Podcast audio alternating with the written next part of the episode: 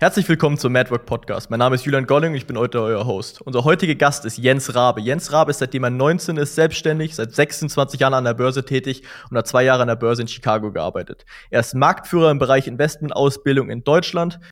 Am besten stellst du dich vielleicht nochmal selber kurz vor. Äh, ich glaube, das kannst du besser als ich.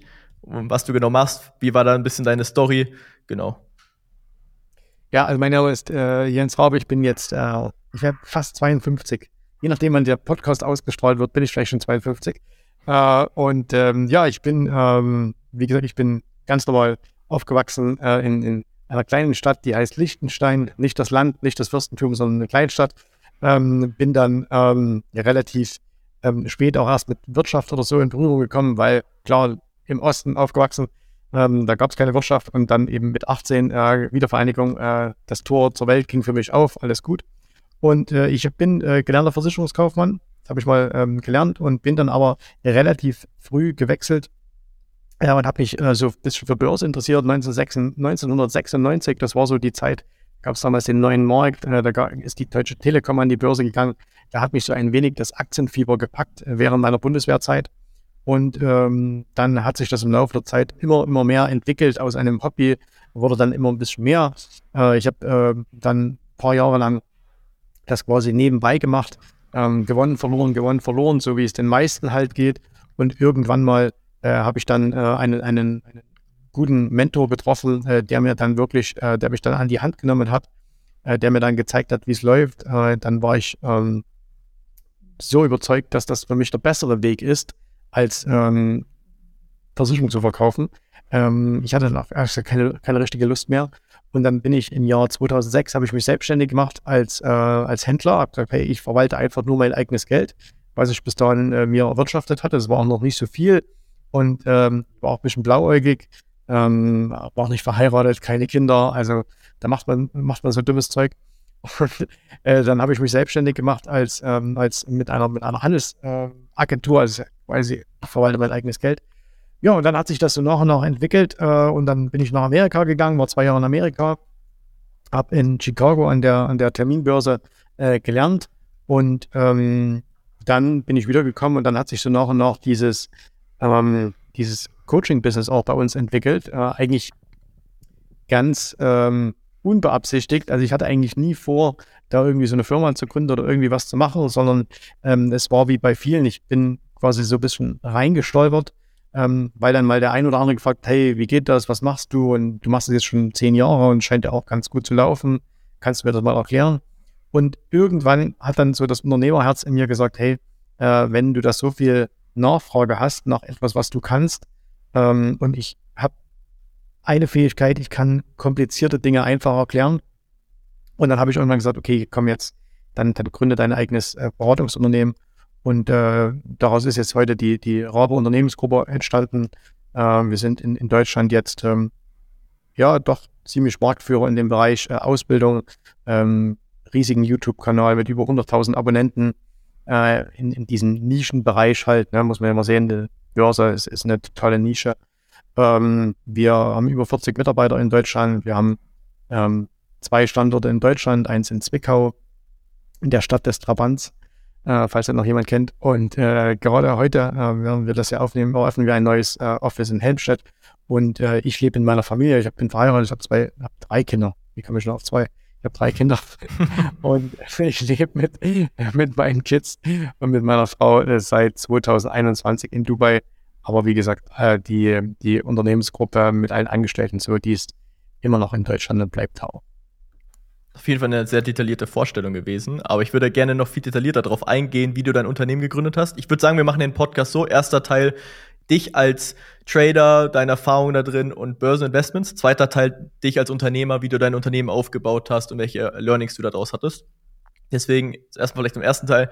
Warum sollte man, warum sollte ein Trader überhaupt Unternehmer noch sein, wenn er doch so gut an der Börse selber tradet und damit äh, hohe Gewinne erzielen kann? Ähm, ich glaube, wenn man, ähm, es, es, gibt zwei, es gibt mehrere Gründe. Ähm, einer der Gründe ist, wenn du Unternehmer bist, siehst du Börse etwas anders. Ähm, das heißt, du kannst dich natürlich in Unternehmen viel besser hineinversetzen, wenn du weißt, was es heißt, selber ein Unternehmen zu leiten. So. Äh, deswegen sind auch viele äh, Unternehmer, werden, gehen irgendwann zur Börse. Das heißt also, die geben ja auch nicht ihr Unternehmen auf und sagen, hey, jetzt äh, gebe ich mein Unternehmen auf ähm, und äh, mache jetzt nur noch Börse, sondern es gibt sehr, sehr viele Unternehmer, wir haben auch sehr viele Unternehmerkunden, die dann sagen, ich möchte eigentlich neben meinem Business ähm, noch ein zweites Standbein haben und das ist eben Börse. So, die fragt ja auch keiner, hey, wenn du so gut an der Börse bist, äh, warum gibst du jetzt deinen Metallbetrieb nicht auf oder umgekehrt, wenn du so gut in deinem Metallbaubetrieb bist, äh, wieso musst du dann nebenbei noch Börse machen? Ja, also das ist ein bisschen eine komische Fragestellung. Und zum anderen ist es natürlich so, dass, ähm, dass man, ähm, wenn man wirklich ähm, jetzt kein, kein Trader ist, ja?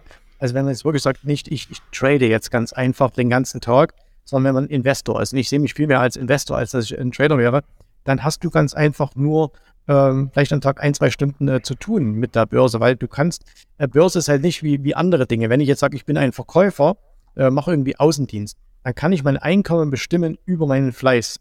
Das heißt, ob ich jetzt zwei Stunden am Tag arbeite oder ob ich am Tag acht Stunden oder auch zwölf arbeite, ähm, dann hat das einen direkten Einfluss auf mein Einkommen. Ob ich jetzt aber zwei Stunden am Tag vor dem Schirm sitze oder ob ich acht Stunden am Tag vor dem Schirm sitze, hat überhaupt keinen Einfluss, weil ich ja die, die, den Lauf der Börse nicht bestimmen kann. Ja, ich kann jetzt nicht sagen, okay, bloß weil ich jetzt da acht Stunden reinschaue in den Bildschirm, steigen die Kurse jetzt irgendwie schneller oder besser in meine Richtung. Und ähm, das ist so ein bisschen diese, diese Frage, ähm, wird oftmals gestellt von, von vielen Menschen, die nicht so viel Einblick haben in Börse, wie man wirklich an der Börse Geld verdient. So. Und wenn man jetzt sagt, okay, man möchte ausschließlich vom Börsenhandel leben, dann muss man einfach mal ein bisschen Mathematik nehmen. Äh, und da werden die meisten sehen, dass das gar nicht so einfach ist. Ähm, weil natürlich dann immer so diese Stories verkauft, äh, ich kam aus dem Nix, innerhalb von zwei Jahren war ich Multimillionär. Aber also ich habe da noch niemanden kennengelernt, dem es so ging ähm, sondern ich habe immer nur äh, Leute kennengelernt, die schon mit relativ viel Geld an die Börse gegangen sind und dann vom Börsenhandel gelebt haben. Ähm, und deswegen macht es einfach auch Sinn aus, aus rein, ähm, aus rein ähm, logischer Sicht, dass man sagt, neben meiner Börsentätigkeit bin ich auch noch Unternehmer. Und bei mir ist ja auch so, ich habe ja eine Unternehmensgruppe, wo wir uns mit, ähm, mit, mit Ausbildung beschäftigen, unter anderem, aber ich habe ja auch noch ganz andere Beteiligungen. Also ich habe eine Immobilienfirma, äh, ich habe eine, eine, Beteiligung an einer, einer, einer Biotech-Firma. Äh, ich bin an Unternehmen beteiligt, die haben überhaupt nichts mit Börse oder Finanzen oder sonst irgendwas zu tun. Und ähm, dann kommt vielleicht noch ein dritter, sehr individueller Punkt dazu. Ich ähm, liebe einfach Unternehmertum. Es macht einfach wahnsinnig Spaß, ähm, Unternehmen aufzubauen. Äh, es macht wahnsinnig Spaß, in einem Unternehmen zu arbeiten. Das, mir liegt das ein bisschen, ich habe das keine Ahnung woher. Meine Eltern waren keine Unternehmer, aber ich habe das irgendwo mitbekommen in meinen Genen und mir macht es einfach total Spaß. Und deswegen, ich bin gern Unternehmer und ähm, ich habe immer mal überlegt, ob es nicht auch schön wäre, nur noch zu handeln. Äh, ich könnte auch von meinen, von meinen Investments leben, aber ganz ehrlich, mir wäre es zu langweilig. Also ich hätte total, ich habe immer total Lust, mit, mit Menschen was zu machen. Äh, es macht auch total Spaß. Vielleicht gehen wir nochmal kurz zurück. Du meinst, äh, du machst zwei Stunden morgens was. Und du hast gesagt, du hast das Bier vor dem Podcast noch gemeint, zehn Stunden am Tag zu traden ist nicht ähm, sozusagen langfristig aushaltbar für eine Person mental. Ähm, deswegen machst du die anderen acht Stunden sozusagen Unternehmertum, weil du sagst, mit diesen acht Stunden am Tag keinen Sinn machen, oder? Oder zehn Stunden am Tag jeden Tag zu traden, langfristig. Naja, man muss einfach, ähm, äh, man muss mal sehen, ich habe, wo ich, als ich in Chicago war, ähm, da gab es äh, zum Beispiel im, damals an der CBOE, das ist eine Optionsbörse, äh, da gab es Händler, die haben gesagt, hey, wir, wir ziehen jetzt wirklich drei Jahre lang knallhart durch, von früh bis abends und nach drei Jahren waren die ausgebrannt. Da ging nichts mehr. Weil Börse ist ja nichts körperlich Schwieriges. Und es ist auch nichts, was man, was man äh, irgendwie, was schwierig wäre zu lernen oder so, sondern das Schwierige an der Börse ist wirklich das Mentale dieses permanente Auf und Ab, dieses, und zwar das emotionale Auf und Ab, gar nicht mal so sehr vom Konto, aber dieses emotionale Auf und Ab. Und deswegen, äh, du wirst nie jemanden treffen, also ich habe noch nie jemanden getroffen, der sagt, er macht jetzt seit irgendwie 30 Jahren, äh, macht der Börse und sitzt da jeden Tag acht Stunden davor. Ähm, es gibt Händler, die, ich kenne auch Händler, die machen das seit 30, 40 Jahren. Ähm, die machen dann am Tag vielleicht äh, drei, vier Stunden und äh, die, die auch ein bisschen aktiver sind, aber länger macht da keiner äh, weil es einfach äh, mental überhaupt nicht aushaltbar ist. Und äh, jetzt gibt es viele, viele ähm, junge Menschen, die sagen, hey, aber ich sitze doch hier davor und mache ich doch so ein bisschen was, sage ja, okay, ein paar hundert Euros darum zu äh, handeln äh, auf irgendeiner App ist ja auch lustig, aber äh, wenn man das als Geschäft versteht, dann muss man so auch sagen, okay, wie lange kann ich denn so etwas tun? Und ähm, ich, ich will das halt sehr, sehr lang machen. Mir macht das total Spaß. Ich kann mir auch vorstellen, das mit 80 oder 90 zu machen, äh, aber sicherlich nicht, indem ich zehn Stunden am Tag in einen, in einen Monitor reinschaue, was die Kurse da gerade machen. Und die meisten, die denken, wenn du da acht Stunden davor sitzt, du würdest dann äh, den ganzen Tag permanent auf irgendwelche Knöpfe drücken, aber so funktioniert der Börse überhaupt nicht. Du bist also jetzt seit 25 Jahren, äh, ne, seit 26 Jahren an der Börse tätig. Mhm. Wie, wie, bist du am Anfang da reingekommen? Ähm, was hast du am Anfang gemacht? Hast du, es gibt ja Scalping, Intraday Trading, äh, Swing Trading, Midterm Trading, Long-Term Trading. Was hast du am Anfang gemacht? Äh, ich habe am, hab am Anfang was, was ganz Simples gemacht, äh, was wahrscheinlich alle machen am Anfang, nämlich ich habe auf einen Tipp gehört. Äh, ich war damals 1996 bei der Bundeswehr, das war damals noch Pflicht. Äh, da gab es noch Wehrpflicht und ähm, ich hab, äh, wir hatten ganz viel Zeit, äh, weil wir nichts zu tun hatten. Und dann habe ich eine, habe ich viele Börsenbücher gelesen, äh, André Costolani, den man vielleicht heute auch noch kennt. Und das hat mich irgendwie schon begeistert, was der so erzählt hat. Und dann habe ich mir mal irgendwann eine Zeitschrift gekauft, äh, die Börse Online aus München. Und da waren Tipps drin und äh, da stand halt dann drin, hey, wenn du das jetzt kaufst, dann verdienst du Geld. Und äh, ist natürlich total dumm. Aber in meiner Naivität damals habe ich das gemacht und es hat auch noch dummerweise funktioniert. Das heißt, ich habe irgendwie da 400 äh, D-Mark genommen, habe da was gekauft und ein paar Wochen später waren es 70 Prozent mehr. Und damit war es für mich klar, Börse ist, ist einfach das Ding. Man kauft irgendwas, das wird automatisch immer mehr und dann wird man ganz schnell reich.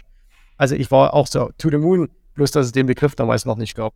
Und äh, das heißt, ich habe ganz normal mit, mit Aktien angefangen, hab, hab, habe Aktien gekauft und das lief dann auch ganz gut, weil wir damals eine super Börsenphase hatten. Ähm, dann kam der große Internet-Crash 2000 bis 2003, da habe ich alles wieder verloren.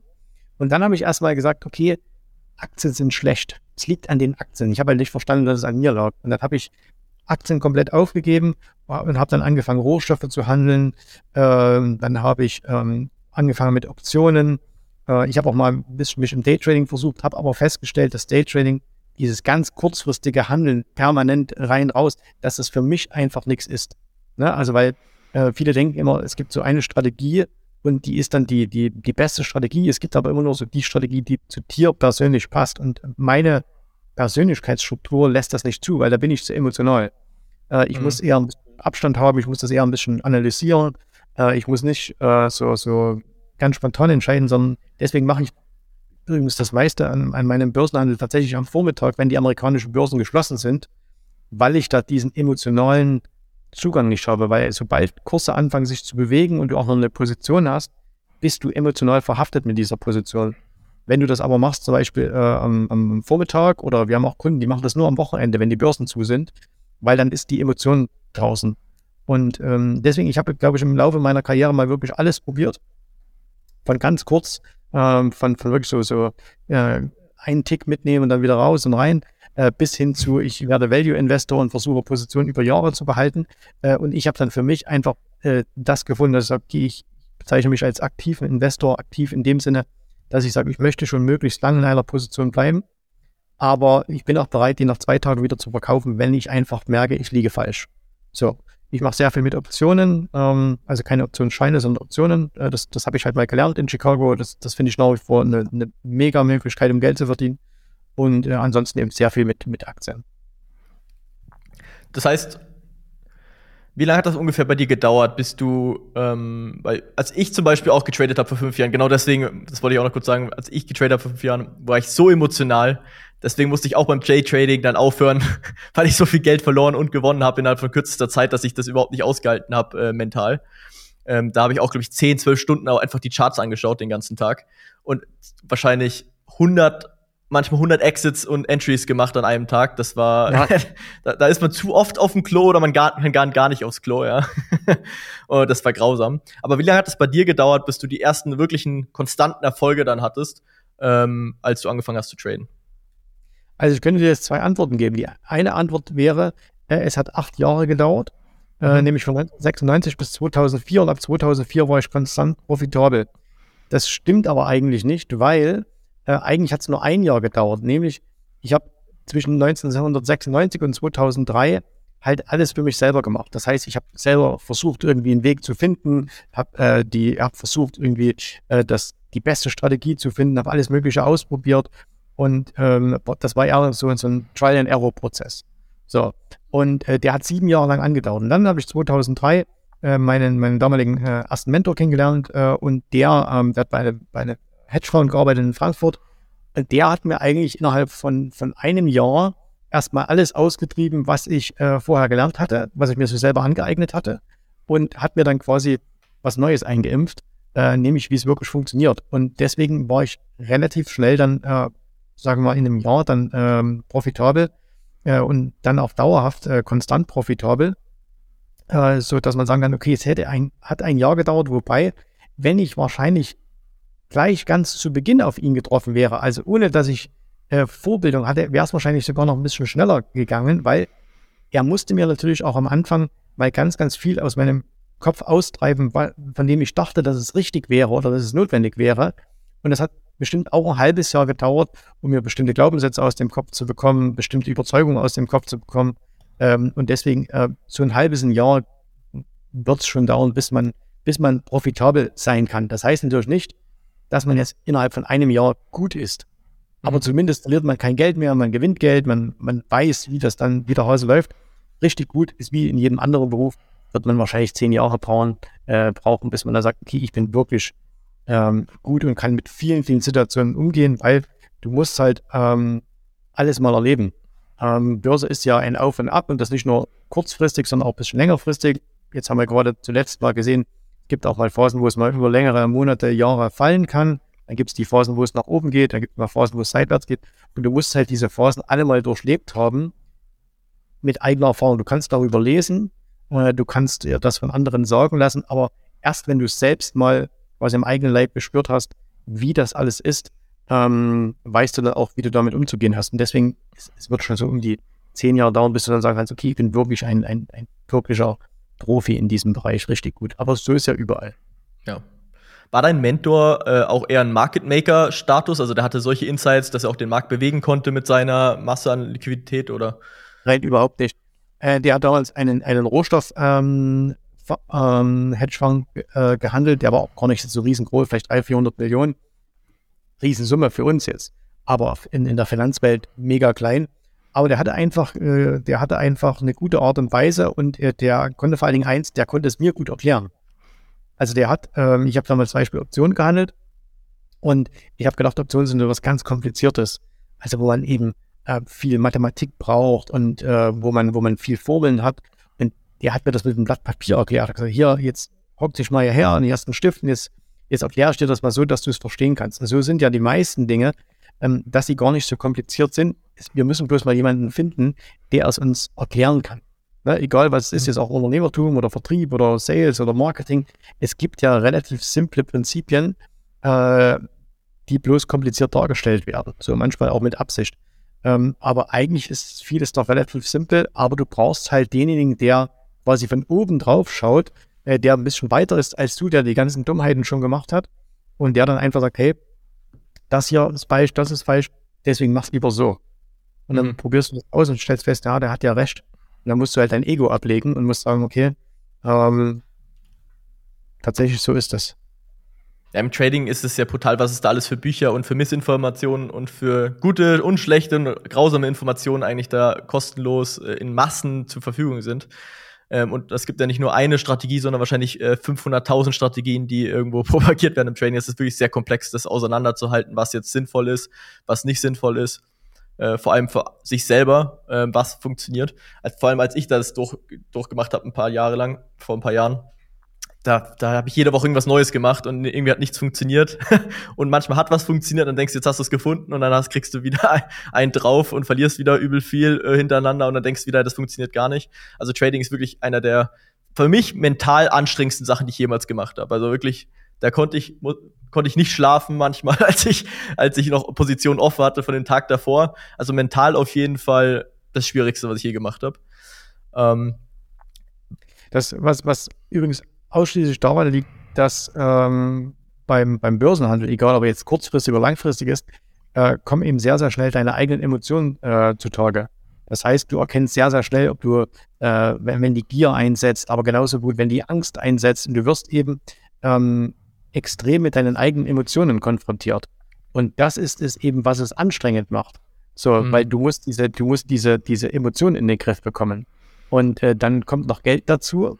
Äh, wenn du Golf spielen gehst, äh, das ist auch total emotional. Ne? Also da, auch da, da schlägst du diesen einen Ball und du denkst, du bist äh, der nächste Tiger Woods. Äh, und äh, wenn du diesen einen guten Ball geschlagen hast, gehst du dann auch für den Rest des Tages wieder. Aber wenn du eben, ähm, wenn du eben ähm, irgendwie 20 Mal das Ding in den Wald reinschmeißt äh, oder in den Teich, dann hast du diese gegenteiligen Emotionen. So ist es halt einfach. Ja, das ist an der Börse genauso. Aber beim Golf hast du wenigstens doch den Vorteil, es kostet kein Geld, also nur so ein bisschen. Ja? Es, du gehst jetzt nicht vom Platz runter und sagst, oh, heute habe ich 5000 Euro verloren. Äh, und äh, beim Trading kann das eben schon passieren. Also bei manchen Runden Golf, die ich gespielt habe, habe ich durch 10 Bälle verloren. Das waren auch irgendwie so 20, 30 Euro. genau, genau. Ähm, genau. Ähm, dann nach ungefähr 10 Jahren, als du dann getradet hast, dann und dann wirklich ausgebildet wurdest von deinem Mentor. Wie viel Rendite hast du denn da wirklich dann erwirtschaftet und was hast du genau gemacht? Hast du dann Optionen gemacht und was war denn da so, was du sagst, hey, das, das war dann realistisch zu erwirtschaften für dich? ja. in der Zeit? Also das erste, und das war zum Beispiel auch ein ganz, ganz wichtiges Learning, was er mir beigebracht hat, ähm, dass er mir beigebracht hat, das Wichtigste am Anfang ist, dass du, äh, dass du jedes Jahr mit Plus abschließt, wenn du das zu deinem Beruf machst. Mhm. Ähm, und äh, jetzt muss man wieder sehen, okay, ähm, warum, jetzt jetzt würde das Argument kommen, hey, schauen wir uns mal den erfolgreichsten Investor der Welt an, Warren Buffett, der schafft da auch nicht jedes Jahr ein Plus. Muss man aber wissen, der hat ein anderes Geschäftsmodell. Das heißt, der möchte Geld für seine Anleger vermehren. Jeder Fondsmanager möchte Geld für seine Anleger vermehren. Und äh, der lebt von anderen Dingen. Wenn du aber Eigenhändler bist, wenn du dein eigenes Geld handelst, wenn du dein eigenes Business betreibst, äh, dann äh, geht es erstmal darum, dass du jedes Jahr Gewinn machst. So, oder zumindest mal in den ganz, ganz schlimmen Jahren, ähm, dass du vielleicht eine schwarze Null da stehen hast. So, das ist der erste Punkt, den du lernen musst. Und ähm, das ist genau das, warum viele scheitern, weil sie sich eben sofort so hohe ähm, Ziele setzen, dass sie sagen, ich muss jedes Jahr 20, 30, 40, 50 Prozent machen. Ne? Und äh, weil sie diese hohe Erwartungshaltung auch an sich haben, kommen dann wieder die Emotionen ins Spiel. So, und diese Emotionen kommen übrigens auch deswegen ins Spiel, warum sie diese hohen Erwartungshaltungen haben, weil sie natürlich in der Regel zu wenig Geld haben. Also wenn du halt jetzt sagst, hey, ich will von, von Börse leben und du hast irgendwie 50.000 Euro äh, zur Verfügung, was ja für jemanden, der vielleicht ganz jung ist, äh, ich war damals Anfang 20, äh, wenn du da 50.000 Euro hast, dann ist das ja viel Geld. Aber zum Leben ist es halt nicht viel Geld. Weil wenn du sagst, du machst in dem Jahr, sagen wir mal 50 Prozent und 50 Prozent im Trading zu machen, das ist schon, ja, das ist schon super. Ne? Aber dann sind das halt nur 25.000 Euro vor Steuern. Das heißt, am Ende bleibt da überhaupt nichts übrig. Da musst du dich versichern, dann musst du Steuern bezahlen. Das heißt, am Ende bist du quasi wie so ein Hartz-IV-Empfänger, äh, obwohl du eigentlich 50 Prozent gemacht hast und denkst, du bist der ganz, ganz große Held. Und das erzeugt auch wieder Emotionen. Und deswegen hat er mir am Anfang dann auch gesagt, hey, ich habe das ja auch noch eine ganze Zeit dann gemacht, mit, äh, als, als ich neben, als, als ich noch einen Beruf hatte, äh, als ich noch in einer Makleragentur gearbeitet habe. Und dann war natürlich die Absicherung durch mein Gehalt da. Ich konnte alles bezahlen, war ganz entspannt. Und ähm, habe dann übrigens auch, als ich mich selbstständig gemacht habe, mir das Geld für ein Jahr zur Seite gepackt. Ich habe gesagt, so, jetzt ein Jahr lang hast, kannst du alle Rechnungen bezahlen, kannst deine Miete bezahlen, kannst dein Ford Fiesta bezahlen äh, und äh, alles ist gut. Äh, und war übrigens, nein, es war gar kein Ford Fiesta, es war ein äh, Ford, das war ein Ford Fiesta, tatsächlich. Und ähm, dann ähm, habe ich ihm gesagt, okay, entweder es funktioniert oder es funktioniert nicht. Und dann kommen im Laufe der Zeit die Renditen und du, du rechnest dann auch ein bisschen anders. Du hast dann mal ein Jahr, wo du mal 80, 90, 100 Prozent machst. Du hast aber auch mal ein Jahr, wo du nur 6, 7, 8 Prozent machst. So. Oder so ein Jahr wie letztes Jahr, wo du sagst, gehst vielleicht mit 5 Prozent plus raus. Aber wenn der Markt halt in dem Jahr 20% Minus macht und machst 5% Plus, dann ist das halt eine gute Leistung. So. Äh, was halt nicht geht, was viele immer glauben, dass du jedes Jahr das Gleiche machst. Also, dass du sagst, hey, ich schaffe irgendwie im Jahr 25% und die mache ich dann konstant Jahr für Jahr für Jahr. Das funktioniert nicht. Hm. Okay. Das heißt, re realistisch ist dann sozusagen eine richtig große Spanne und das ist sehr abhängig davon, aber Hauptsache man ist im Plus, sagst du. Ähm, und dann hat man eigentlich eine gute Leistung gemacht, solange man immer im Plus ist und man hat gute und schlechte Jahre. Und es gibt nicht jetzt sowas, wo du sagst, hey, diese, dieser Strategie bist du jedes Jahr immer bei mindestens 50 Prozent oder sowas. Nein. Also, man muss ja einfach mal realistisch sehen, wenn ich jetzt sage, ich mache das die nächsten 20, 30 Jahre. Wenn ich jetzt einen ganz, ganz passiven Ansatz baue und sage, ich nehme jetzt mein ganzes Geld, ich packe es irgendwie in einen ETF hinein und lasse den Markt das Ganze einfach machen So, dann kommen halt irgendwie 8% raus.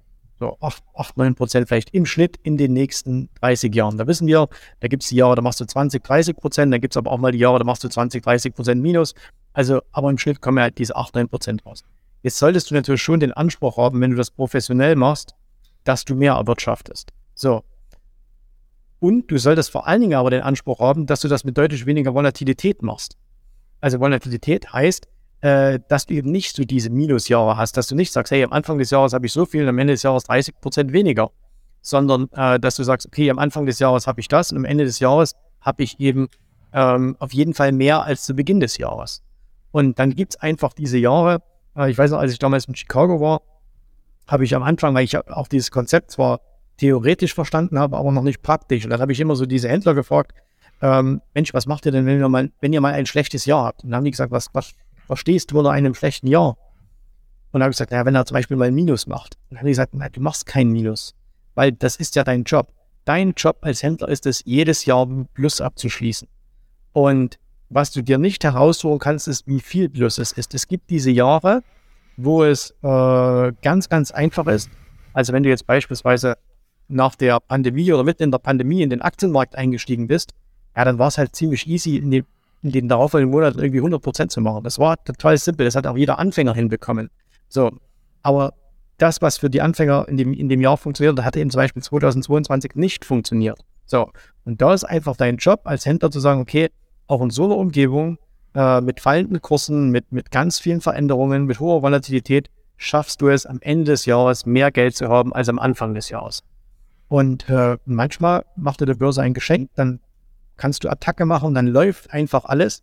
Und manchmal musst du eben echt hart arbeiten, äh, dass du, dass du am Ende mit Plus rauskommst. Also ist ja in jedem anderen Business auch so. Ne? Ich glaube, im Business ist es vielleicht nicht so hart volatil wie in der Börse, glaube ich. Sollte es auf jeden Fall nicht sein. Naja, gut, du hast natürlich, ich meine, ich kenne ja auch viele Unternehmer und äh, es ist ja, schau, wer, wer jetzt zum Beispiel irgendwie, du hast, äh, machen wir mal was ganz Simples, du hast eine, du hast einen Eiskaffee. So, äh, da gibt es natürlich diese Supersommer, die irgendwann im Ende April anfangen und bis in den Oktober gehen, äh, wo du dann quasi das, das Geld scheffelst. Und dann gibt es auch vielleicht auch mal die Jahre in Deutschland, die komplett verregnet sind, äh, wo es nicht gut läuft. Und du hast trotzdem deine Kosten, du hast trotzdem deine Mitarbeiter, du hast trotzdem deinen dein Aufwand. Und dann musst du eben als guter Geschäftsmann auch sehen, dass du in dem Jahr trotzdem Geld hast. Aber dann wirst du eben nicht so viel Geld gemacht haben, wie in dem Jahr äh, zuvor, wo vielleicht dieser Supersommer war. Oder wenn, wenn sie jetzt irgendwie sagen, bei dir äh, direkt vorm Eiskaffee reißen sie dir die Straße auf, weil sie da was hinbauen wollen ähm, irgendwie, also ist, jedes Business hat ja irgendwie seinen, seine, seine Herausforderungen und ähm, die Unternehmer äh, müssen alle immer schauen, wie sie es hinbekommen. Und da sagt ja also auch keiner, hey, jetzt habe ich nicht dieses Jahr um 20 Prozent steigern können, so wie letztes Jahr. So, was bin ich für ein schlechter, schlechter Unternehmer? Sondern manchmal muss man sagen, hey, du hast in diesem Jahr trotzdem hingekriegt, eine schwarze Null zu fahren oder kein Minus zu machen oder nur ein klein, kleines Plus zu machen, aber du hast es wieder hingekriegt. Das macht der Unternehmer aus. Ja, vor allem in jetzt ein bisschen in Rezensionen wie jetzt, wo auch die Kunden von den meisten Unternehmen auch nicht mehr so zahlungskräftig sind wie davor, ist, merkt man natürlich jetzt auch vor allem, wir machen ja 90% 80 Coaching-Geschäft. Du machst auch viel Coaching-Geschäft, ja, oder dein Hauptbusiness ist Coaching-Geschäft und natürlich Börse auch. Äh, merkst du es ja wahrscheinlich selber auch, dass ähm, es jetzt schwieriger wird, Kunden zu akquirieren, die dann auch noch zahlungskräftig sind für hochpreisige Angebote und so weiter. Ähm, eigentlich nicht. Nicht? äh, nein, nein, nein, äh, bei uns ganz, ganz äh, im Gegenteil. Wir haben eigentlich gerade in solchen Zeiten, ähm, wo es nicht mehr so einfach ist, ähm, haben wir natürlich guten Zulauf, weil, äh, wie gesagt, du brauchst ja niemanden, wenn es gut läuft. Also von, von 1996 bis 2000, als wir so eine enorme Börseneuphorie in Deutschland hatten, wo du quasi alles kaufen konntest, egal was du gekauft hast, es ist gestiegen. Da brauchst du doch keinen, der dir was zeigt. Ne, weil mhm. warum sollst du jemand Geld geben, der dir was mhm. zeigt und sagst einfach, ich kaufe was und am Freitag ist mehr wert. Jetzt kommst du. Äh, was, was willst du mir denn zeigen? Aber in den Phasen, wo es schlecht läuft, wenn, wenn, wo die, wo die, wo die Menschen merken, hey, es ist ja gar nicht mehr so simpel. Börse ist ja gar nicht so am Montag kaufen und am Freitag für mehr Geld verkaufen. Äh, dann ist sogar das, das Ganze mehr gefragt. So, also okay. deswegen, ich muss tatsächlich sagen, wir haben jetzt die letzten Jahre äh, immer Steigerungen gehabt. Natürlich jetzt nicht in jedem Jahr gleich, äh, da gab es auch Zeiten, wo es, enorm durch die Decke ging und jetzt geht es ein bisschen langsamer. Aber ähm, wir können uns da überhaupt nicht beschweren, ganz im Gegenteil.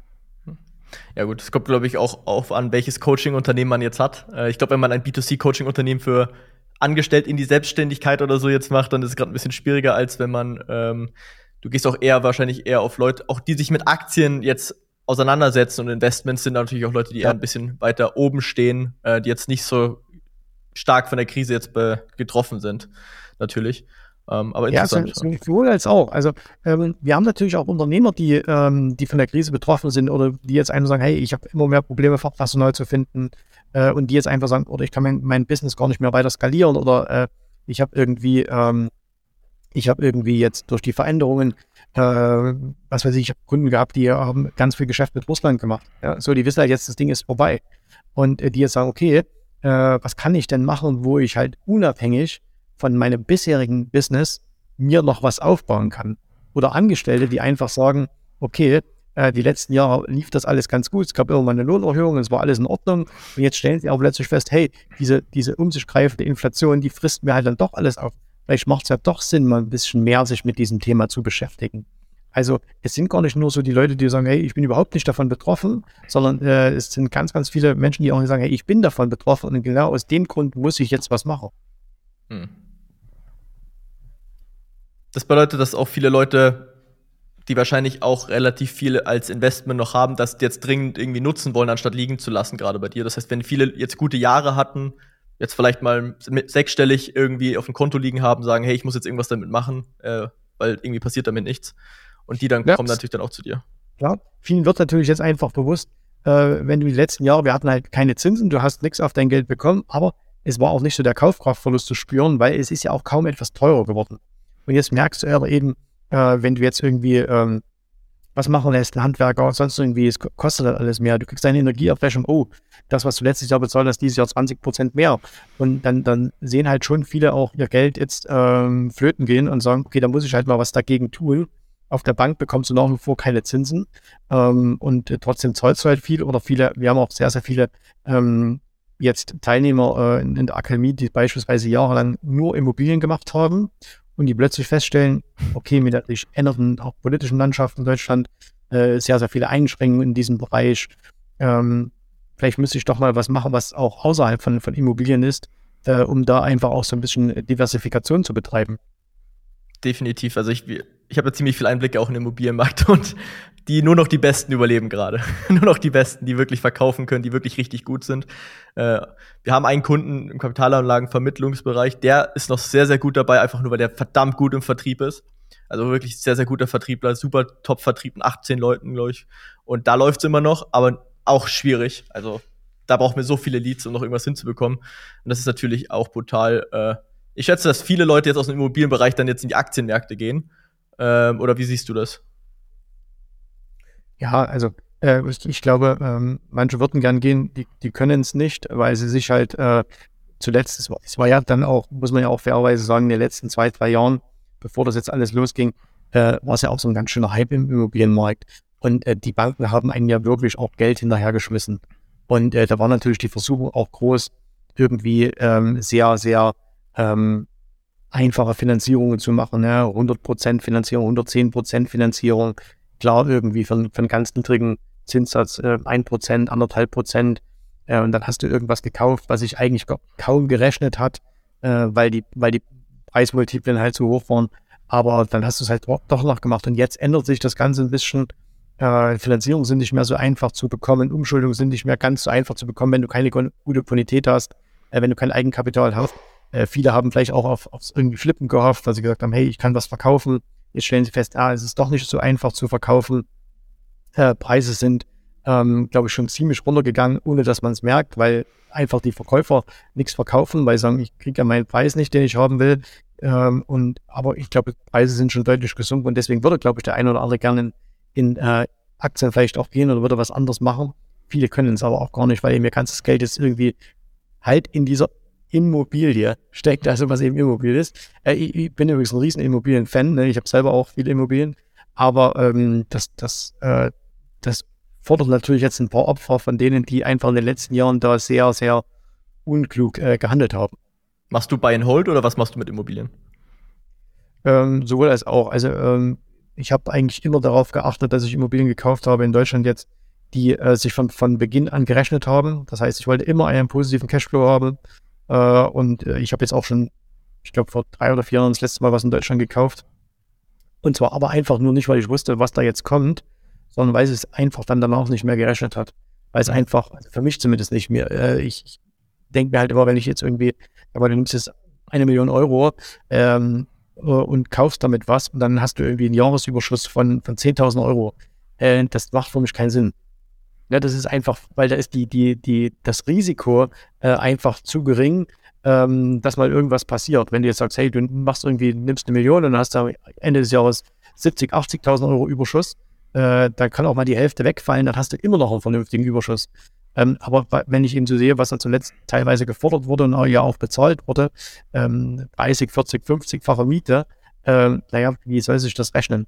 Und ähm, ich habe dann irgendwann mal aufgehört, Immobilien zu kaufen in Deutschland, ähm, weil es, weil ich einfach nichts mehr gefunden habe, wo ich gesagt habe, dass das funktioniert. Und deswegen alles, was ich jetzt habe, ähm, rechnet sich alles. Ich habe alles zu guten äh, Zeiten gekauft. Ich habe zu guten ähm, Multiplen gekauft, ist alles gut vermietet, ähm, alles schick. Wie rechnest du für dich selber jetzt dein Investment, ob du jetzt eher Geld in Immobilien steckst oder Aktien steckst oder Optionen? Wie, wie, hast, wie tust du das für dich selber irgendwie zusammenrechnet, wo du jetzt dein Geld hinsteckst, sozusagen? Ich habe es eigentlich immer so ein bisschen gemacht. Also ich habe äh, das, das am Anfang war natürlich der Großteil in, in äh, den Finanzmärkten, das heißt Aktien, äh, Aktien, Optionen und so weiter. Äh, und im Laufe der Zeit, wenn, wenn auch die Unternehmen gut laufen äh, und man wirklich viel Cashflow hat, äh, habe ich dann natürlich auch gesagt, okay, einfach aus, aus äh, Gründen der Diversifikation. Und natürlich macht der Hebel bei Immobilien auch ein bisschen Sinn, ähm, dass man sagt, okay, komm, ich finanziere halt 70 Prozent oder irgend sowas, dann hat man es auch in Immobilien gesteckt. Und äh, die letzten Jahre war es dann immer so, dass ich wirklich nach, nach Opportunitäten geschaut habe. Wenn es halt ein gutes Objekt war, Entschuldigung, dann habe ich eben tendenziell mal eher eine Immobilie gekauft. Und äh, wenn es jetzt keine, äh, wenn es jetzt keine äh, guten Opportunitäten gab, dann habe ich es eben einfach in die Investmentkonten reingeschüttet. Du bist ja jetzt nicht so, okay, du rechnest dir das aus oder für dich war Immobilien einfach nur so eine Diversifikationssache oder war das eher, wo du sagst, okay. Das ist einfach auch ein tolles Geschäft. Also ich, ich äh, würde es gar nicht bewerten, ist das eine oder das andere besser. Beides ist gut. Äh, man muss am Anfang sich auf eins konzentrieren, äh, weil man nicht genügend Geld hat für beides. Mhm. Ähm, waren bei mir einfach Aktien. Äh, und irgendwann äh, habe ich dann mal angefangen, okay, jetzt komm, jetzt kaufst du halt auch noch ein bisschen Immobilie dazu. Und ähm, irgendwann, ich habe hab da auch gar nicht so die, die grobe Trennung gemacht. Irgendwann habe ich dann mal gemerkt, okay, ich hatte ein bisschen viel Immobilien. Da habe ich dann wieder mehr in den Aktienbereich rüber geschiftet. Ähm, aber jetzt nicht, dass ich was verkauft hätte, sondern dass einfach der, der Cashflow, der aus dem Unternehmen reinkam, äh, aus der ganzen Gruppe, äh, dass ich dann gesagt, okay, jetzt äh, parke ich das Tendenz oder schiebe ich das tendenziell wieder in den Aktienmarkt rein. Und wenn man natürlich dann so ein Jahr hat wie letztes Jahr, wo es tendenziell in, in den Aktienmärkten nach unten geht, wo sich natürlich auch viele äh, Chancen ergeben, äh, dann ähm, schiebe ich das natürlich lieber rein in den Aktienmarkt. Äh, und es kann sein, dass es in zwei, drei Jahren äh, wieder viel mehr Chancen im Immobilienbereich gibt und dann äh, würde ich wahrscheinlich eher das Geld wieder in den Immobilienmarkt reinschieben. Hm. Und ich, grundsätzlich habe ich aber bei Immobilien doch einen, genau wie bei, bei Aktien, einen langfristigen Blick. Ich würde den jetzt nicht als Buy and Hold äh, bezeichnen, aber ich sage, okay, ich weiß halt, wenn ich eine, wenn ich vernünftig einkaufe, und sowas fünf oder zehn Jahre oder 20 Jahre halte, dann kommt eine gute Rendite raus. Wenn natürlich jetzt morgen einer kommt und bietet mir mega Preis, der völlig übertrieben wäre, dann würde ich auch morgen verkaufen und sage jetzt nicht, nein, ich muss es jetzt zehn Jahre behalten. Ne? Also dann würde ich dem das auch morgen verkaufen. Das wäre mir dann egal. Würdest, vielleicht gehen wir mal kurz weiter. Wann hast du dein Ausbildungsunternehmen gegründet? Am 01.01.2006. 2006. 2006. Das heißt genau. ungefähr vor 15, 17, vor 17 Jahren? Ja, ja genau. Ah, so lange, so lange machst du schon die Ausbildung, krass, wusste ich gar nicht. Ja. 17 Jahren, okay. Und wann, wie hat sich so das angefangen, dass du dann gesagt hast, okay, ich mache jetzt die Ausbildung, ich bin jetzt Trader. Äh, warst du da Vollzeit-Trader zu dem Zeitpunkt, bevor du die Ausbildung gegründet hast? Genau, also am Anfang, also ich habe diese, ich habe dann äh, quasi zum 31.12.2005 äh, bei meinem äh, damaligen ähm, Maklerunternehmen ähm, gekündigt. Ich war da als, als freier Handelsvertreter tätig. Das heißt, ich war schon selbstständig, aber ich hatte quasi einen, mit dem ich immer zusammengearbeitet habe. Ich habe gesagt, okay, passt auf, ich höre auf zu Ende des Jahres äh, und, und mache am 2.1. meinen komplett eigenen Laden, wo ich alles bestimmen kann. Und dann habe ich am Anfang tatsächlich gesagt, ich mache nichts anderes als nur für mich zu handeln. So, mhm. und weil ich ein bisschen ähm, zusätzliches Geld verdienen wollte, habe ich dann noch für einen für einen Börsenbrief, äh, den gibt es also gar nicht mehr, für den habe ich so ein bisschen was geschrieben nebenbei. Also einmal in der Woche habe ich da mich eine Stunde hingesetzt, habe für den was geschrieben, gab es 1000 Euro im Monat oder so und dachte, okay, komm, das ist halt 1000 und nimmst einfach mit, wenn du sowieso die Märkte dir anschaust. Und da war eigentlich noch gar nicht so sehr geplant, dass ich ein, Ausbildungsunternehmen mache, sondern dann ist tatsächlich so gewesen, dass dann mal der ein oder andere gefragt hat, hey, was machst du da? Wieso hast du dir jetzt ein Büro genommen? Ne? Kleinstadt. Äh, dann auch hier, wieso, sitzt du jetzt da in dem Büro? Also ich habe ja auch von Anfang an ein Büro genommen. Ich wollte das nicht zu Hause machen, sondern ich hatte äh, ein Büro gemietet, 12 Quadratmeter. äh, aber weil ich einfach das Gefühl haben wollte, ich gehe richtig in eine Firma hinein. So, auch wenn es nur eine ganz kleine war. Und ähm, dann hat mal der ein oder andere gefragt, ich gesagt, jetzt setze ich halt ja her. Und irgendwann hatte mal jemand gesagt, was kriegst du jetzt dafür? Und ich gesagt, ja, keine Ahnung, gib mir 50 Euro. Und dann hat sich das so entwickelt. Und dann habe ich mir irgendwann mal gesagt, na gut, wenn das aber so viele nachfragen, dann, dann mache ich da eigentlich nichts anderes als den ganzen Tag vor dem Rechner sitzen, handeln. Jemand sitzt daneben und dann lass dir doch Geld dafür geben. Und dann habe ich mir halt Geld dafür geben lassen. So. Und dann habe ich mir erst im Laufe der Zeit nach und nach überlegt, hey, könnte man da nicht, ich wusste auch gar nicht so richtig, ich glaube, den Begriff Coaching gab es damals noch gar nicht so richtig.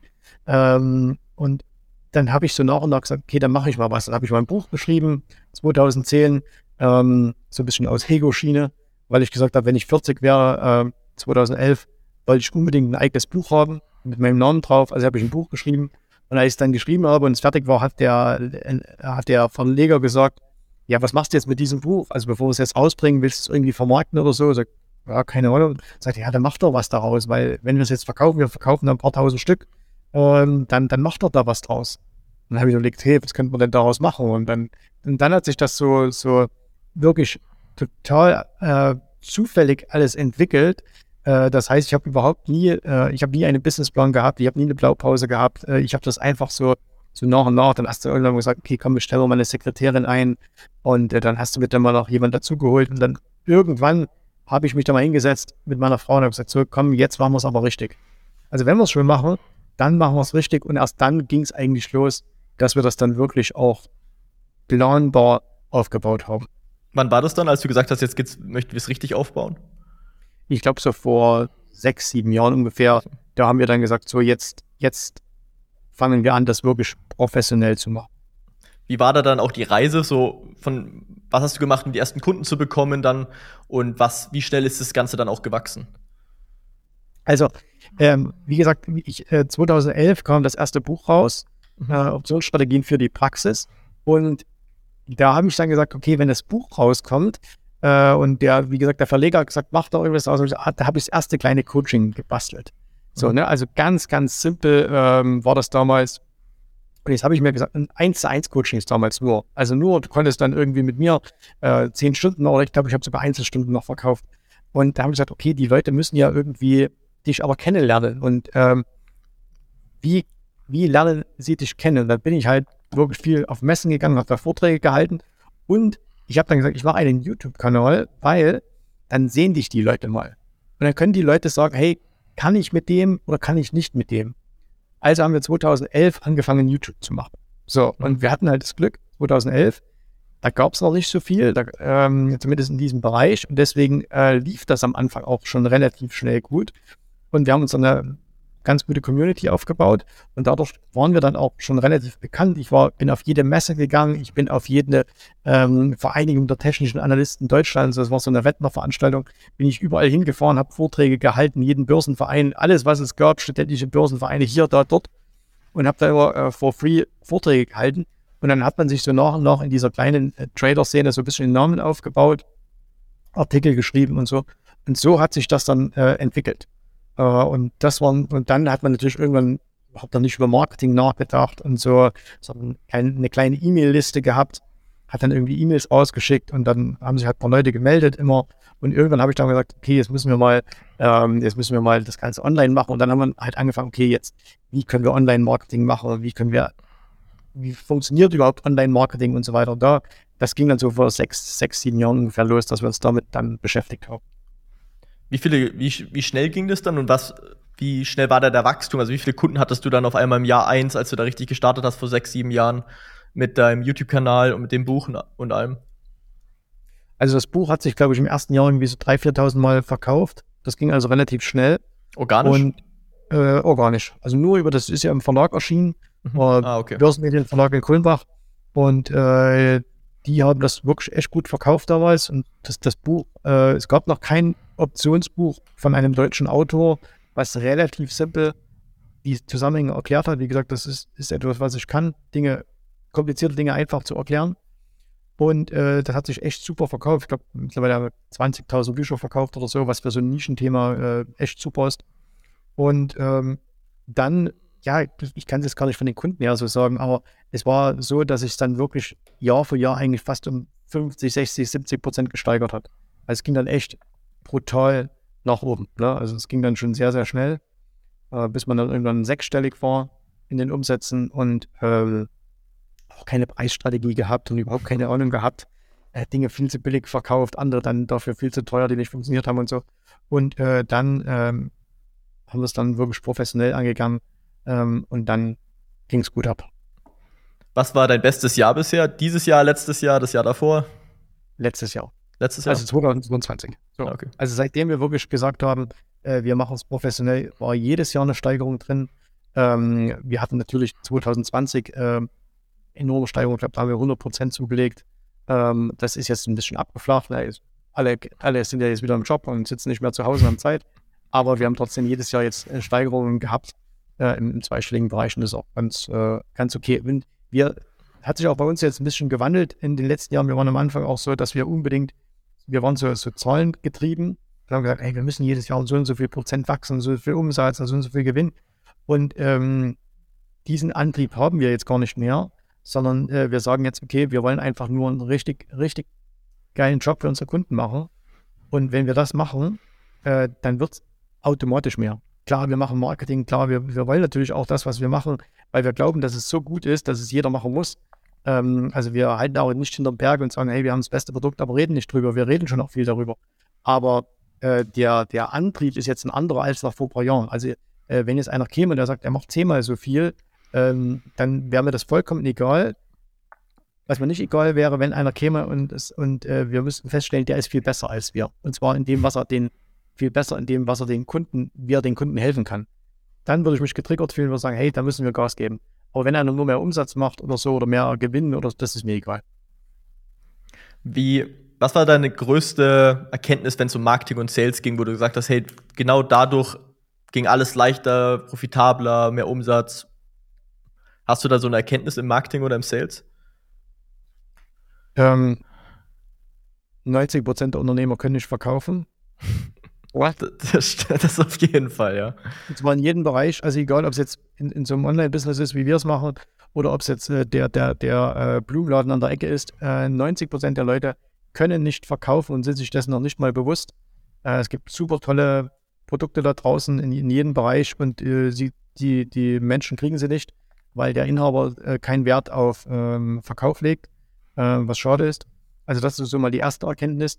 Und dann, dass das Marketing viele ähm, viele äh, Inhaber auch total beschränkt in ihrer Sichtweise der Welt sind. Also das heißt, viele äh, haben so ein bisschen Scheuklappen auf und sagen, hey, das ist alles noch wie vor 20 Jahren und sie sind einfach nicht bereit, auch ähm, mal, mal neue Dinge auszuprobieren und viele trauen sich auch nicht mal Risiken einzugehen.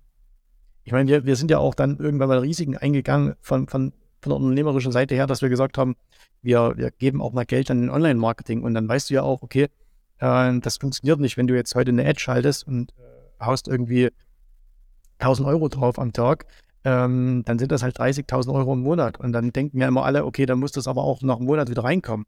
Und dann weißt du aber, da kommt nach einem Monat wahrscheinlich noch gar nichts rein, sondern es dauert halt zwei, drei Monate, bis du was geht, je nachdem, wie du es machst. Ja, aber äh, auch am Anfang ganz viel falsch. Also du schaltest ja auch falsche Ads und du hast keine Ahnung und so. Das ist ja ein Lernprozess. Klar, ja.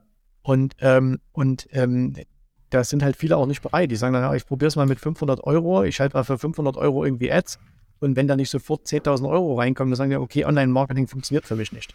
Klar, und, ja. äh, das ist natürlich, das ist natürlich ein großes Problem. Das heißt, viele, viele Unternehmer sind, sind nicht bereit, Risiken einzugehen, ähm, sind eigentlich dann auch keine richtigen Unternehmer und äh, viele, denen wurde es natürlich auch in den letzten Jahren mega leicht gemacht, stelle ich immer wieder fest, auch mit, mit also auch stationäre Geschäfte, irgendwie Restaurants, Blumenläden, Friseure und so weiter und so fort, die sind halt einfach durchgekommen, weil alles irgendwie lief. Also selbst mit einer miesen Qualität, selbst mit einer schlechten Dienstleistung hast du immer noch irgendwie überlebt. Und da haben sich viele auch wohlgefühlt dabei. Und jetzt merken sie halt so langsam, oh Gott, was ist denn jetzt los? Plötzlich kommt keiner mehr. Äh, plötzlich ähm, rennen die Leute alle, äh, kaufen alle online ein. Ja, warum kaufen sie denn online ein? Weil du in deinem Laden nicht gut genug bist. So, also, weil es gibt ja immer noch genügend Leute, die auch, die auch mobile Geschäfte, also stationäre Geschäfte haben, die super funktionieren. Äh, und so, aber ähm, das ist eben das Problem, dass viele sich ausgeruht haben, jetzt jahrelang äh, auf ihren Lorbeeren, das sieht man in ganz Deutschland. Deutschland äh, ruht auf seinen Lorbeeren der Vergangenheit und dann geht es durch den Bach runter und alle wundern sich, was ist denn jetzt plötzlich los? Bist du durch dein, bist durch das Online-Marketing äh, schneller gewachsen und hast du gemerkt, hey, als, als ich angefangen habe, richtig viel Ads zu schalten und richtig viel online einfach zu machen, ging es dann einfach viel leichter? Oder hast du davor schon durch die Messen und andere Offline-Events, ich weiß nicht, was du davor im Marketing gemacht hast, äh, bevor du Online-Marketing gemacht hast, aber hast also du wir da. Waren ja, wir, waren, wir waren ja vorher eine tolle Offline-Firma. Mhm. Das heißt also, das höchste der Gefühle waren E-Mails, was wir gemacht haben. Aber ansonsten haben wir tatsächlich nur, wir waren auf Messen, äh, wir haben. Äh, und YouTube. Haben, und, und YouTube, ja, okay. YouTube. Aber YouTube zum Beispiel auch keine Werbung gemacht, sondern einfach nur den Kanal halt. Wir hatten jahrelang noch nicht mal äh, die, die Monetarisierung äh, bei den YouTube-Videos an, weil wir gesagt haben, nee, wir wollen das nicht. Wir wollen nicht, dass davor, äh, dass davor Werbung kommt. Weil wir überhaupt nicht verstanden haben, wie YouTube funktioniert. Mhm. So, wir hatten die 30.000 Abonnenten ähm, und haben gedacht, äh, das, das geht jetzt immer so weiter und haben überhaupt nicht verstanden, wie funktioniert eigentlich YouTube. Was ist dieser Algorithmus? Warum macht Google das überhaupt? Wir haben das überhaupt nicht gecheckt. Und äh, dann sind wir halt in dieses Online und das hat uns dann schon nochmal äh, ganz, ganz enorm nach vorne gebracht. Hm. Also das hat wirklich, äh, das hat dann am Ende dann sehr, sehr groß gemacht, dann, dass wir auch in unserer mega, mega kleinen Nische ähm, wirklich dann omnipräsent geworden sind äh, und, ähm, und immer noch viel dafür tun. Äh, das hat schon wahnsinnig viel gebracht. Aber es ist krass, dass also du. Ich kann mir nicht mehr vorstellen, wie es ohne gehen sollte heutzutage. Aber es ist krass, dass du 2011 schon auf YouTube warst, weil ich glaube, YouTube ist vielleicht seit 2008 oder sowas. Also du warst ja einer der ersten dann wahrscheinlich, der überhaupt da wirklich über Aktientrading auf YouTube in Deutschland professionell Videos gemacht hat. Äh, schätze ich mal dann 2011. Weil ich glaube, da haben noch nicht so viele Leute das professionell gemacht auf YouTube. Ja, definitiv nicht. Und äh, mit dem Wissen von heute hätten wir wahrscheinlich heute eine Million äh, Abonnenten. ähm, so auf, weil wir es halt einfach nur gemacht haben. Und das ist, glaube ich, auch so ein, so ein wichtiges Ding, was ich auch gelernt habe in den letzten Jahren. Wir haben extrem viel falsch gemacht, aber wir waren halt immer fleißig und wir haben immer alles konstant gemacht. Also das heißt, wir haben seit 2011, wir haben zwei YouTube-Kanäle, wir haben seit 2011 im Schnitt alle zwei Tage ein Video auf YouTube veröffentlicht. Und das immer. Also das heißt, es gab nie eine Woche, wo nicht mindestens zwei, drei Videos von uns kamen. Egal, ob wir im Urlaub waren, egal, ob wir krank waren, egal, ob Weihnachten war, egal, ob Sommerferien war. Wir haben das immer gemacht. So. Und äh, da haben wir natürlich auch unglaublich viel falsch gemacht. Falsche Videos, falsche Titel, äh, also wirklich jeden, jeden Fehler, den man machen kann. Aber es ist, äh, es ist natürlich besser, wenn man diese Fehler vermeidet. Ähm, aber trotzdem holst, holst, du halt mit, mit Fleiß und äh, Konstanz ganz viel raus. Übrigens genauso an der Börse.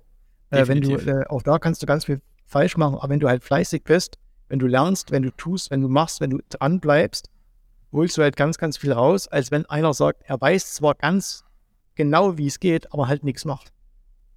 Definitiv. Also der Fleiß schlägt immer noch den, den äh, Schlaueren. Der, der nie aufgibt, der wird irgendwann gewinnen. Absolut. Auch wenn es 50 Jahre dauert. Ja.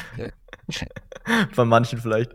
Ähm, was waren so deine größten Erkenntnisse im Business, wo du sagst, hey, diese Sachen, die hätte ich gewünscht, die hätte ich früher gewusst, äh, dann wäre es schneller, besser alles gelaufen, ich hätte mehr Umsatz gemacht, es wäre einfach besser alles gelaufen. Uh, dass Mitarbeiter gut sind. Hm. Ähm, also am Anfang hatte ich auch so dieses, dieses falsche Denken, äh, dass man sagt, ah, Mitarbeiter kosten Geld. Ich habe ich hab, ich hab mit meiner Frau, glaube ich, ein Jahr lang überlegt, bevor wir den ersten Mitarbeiter eingestellt haben. So, ja, weil wir immer überlegt haben, können wir uns das leisten? Ähm, was, was müssen wir dem bezahlen? Was ist, wenn der aufhört? Also, wir haben uns ein Jahr lang Gedanken gemacht, ähm, bevor wir tatsächlich den ersten Mitarbeiter eingestellt haben. Und ähm, dann haben wir gemerkt, oh, das funktioniert aber gut, das, das lohnt sich ja, dass wir jemanden eingestellt haben. Schau mal, wie schnell sich das rechnet. Und dann, also das war ein ganz, ganz wichtiger Punkt, dass man, wenn man wirklich wachsen will, dass man es nicht als, als One-Man-Show schafft. So, also äh, keine Chance, sondern man muss, man braucht zwingend tolle Leute um sich herum, ein gutes Team, äh, weil wir natürlich auch jetzt das merken bei uns, ähm, wie, wie gut wir auch unsere, am Anfang habe ich auch immer gedacht, okay, wenn du mehr Mitarbeiter hast, ähm, dann ist das einfach nur finanziell lohnenswert. Mittlerweile weiß ich aber, es ist finanziell lohnenswert, sondern es macht vor allen Dingen auch Sinn für die Kunden. Also es ist, äh, ich habe immer schon eine Abneigung selber gehabt, mit Firmen zu arbeiten, die ein, zwei Leute nur sind. So, mhm. ähm, aus Erfahrung heraus. Wir haben einen Webshop gekauft, äh, haben uns extra programmieren lassen ne, von so einer kleinen Firma, die waren zu zweit. Ja, und dann ist der eine weggegangen. So, und der andere hatte den Shop nicht programmiert, der hatte keine Ahnung. Jetzt saßen wir da, hatten irgendwie 10.000 Euro so einen Shop programmieren lassen. Ähm, und dann ging der halt nicht mehr. So, mhm. und ähm, das passierte halt, wenn du jetzt irgendwie bei einer großen Firma, naja, heute gibt es ja da tolle Lösungen, äh, aber wenn du das bei einer großen Firma gemacht hättest, da geht halt einer raus, dann ist der nächste da. Und ich merke das jetzt mit der eigenen Firma, wie schnell wir Dinge umsetzen können. Also wenn eben heute ein Kunde sagt, hey, oder Kunden sagen, hey, ich hätte, wir hätten gern an der und der Stelle Unterstützung, könnt ihr uns da irgendwie was machen, könnt ihr uns da was bauen, könnt ihr uns da helfen? Ähm, dann, wenn ich das alles alleine machen würde, dann würde ich sagen, ja, okay, mache ich. Äh, den, den Ehrgeiz hätte ich dann schon, aber dann würde es vielleicht ein halbes Jahr dauern, äh, bis, ich das, bis ich das hinbekommen würde. Und jetzt habe ich in ganz vielen Bereichen Spezialisten und dann gebe ich das in mein Team und äh, dann äh, sagen die nach einer Woche, äh, jetzt fertig, können wir rausschicken. Und das ist halt auch cool. Also das heißt, du kannst dann auch total viel für deine Kunden machen. Du kannst denen viel besseren Service bieten. Ähm, wenn, wenn so uns jemand ins, ins Training kommt, äh, unsere Kunden sind so, sag ich mal, Mitte 30, 40 aufwärts. Ja, so, das ist so, und wir haben nicht so die ganz, ganz Jungen, die sich alle mit Technik auskennen. So, wenn du heute, es ja an meinen eigenen Kindern, äh, die sind ja top fit, aber wenn du, wenn du so äh, mein Alter bist äh, oder, oder so selbst schon ab 40, dann strugglest du manchmal mit ganz simplen Dingen, dass du sagst, hey, wie, wie funktioniert eine Telegram-Gruppe, äh, wie funktioniert ähm, äh, eine Facebook-Gruppe und so weiter. Ja, also eigentlich total simple Dinge oder wie finde ich auf Kajabi meine, meine Lernvideos oder wie komme ich in so einen Live-Call rein. So. Und da haben halt viele ein Problem damit, das an ihren Kunden zu erklären, wenn sie so wenig sind. Wir haben halt ähm, ein kleines Team alleine, das nur Onboardings macht, was, wo eben unser Kunde, wenn, sobald er anfängt, der weiß innerhalb von einer Stunde alles. Der weiß, innerhalb von einer Stunde kann er unser Produkt zu 100% nutzen. Wo bei anderen vielleicht erstmal noch Wochen braucht, um überall reinzukommen. So, wenn, wenn uns jemand ähm, in der Facebook-Gruppe eine Frage stellt, sitzen halt sieben Coaches da, die innerhalb von, von Minuten auf diese Frage antworten. So, und das kannst du eben überhaupt nicht handeln, wenn du allein bist. Wenn du sagst, nee, ich möchte keine Mitarbeiter haben. Das ist total dumm, einmal wirtschaftlich, aber auch schlecht für den Service. So. Also das war so eine wichtige Erkenntnis im Unternehmertum.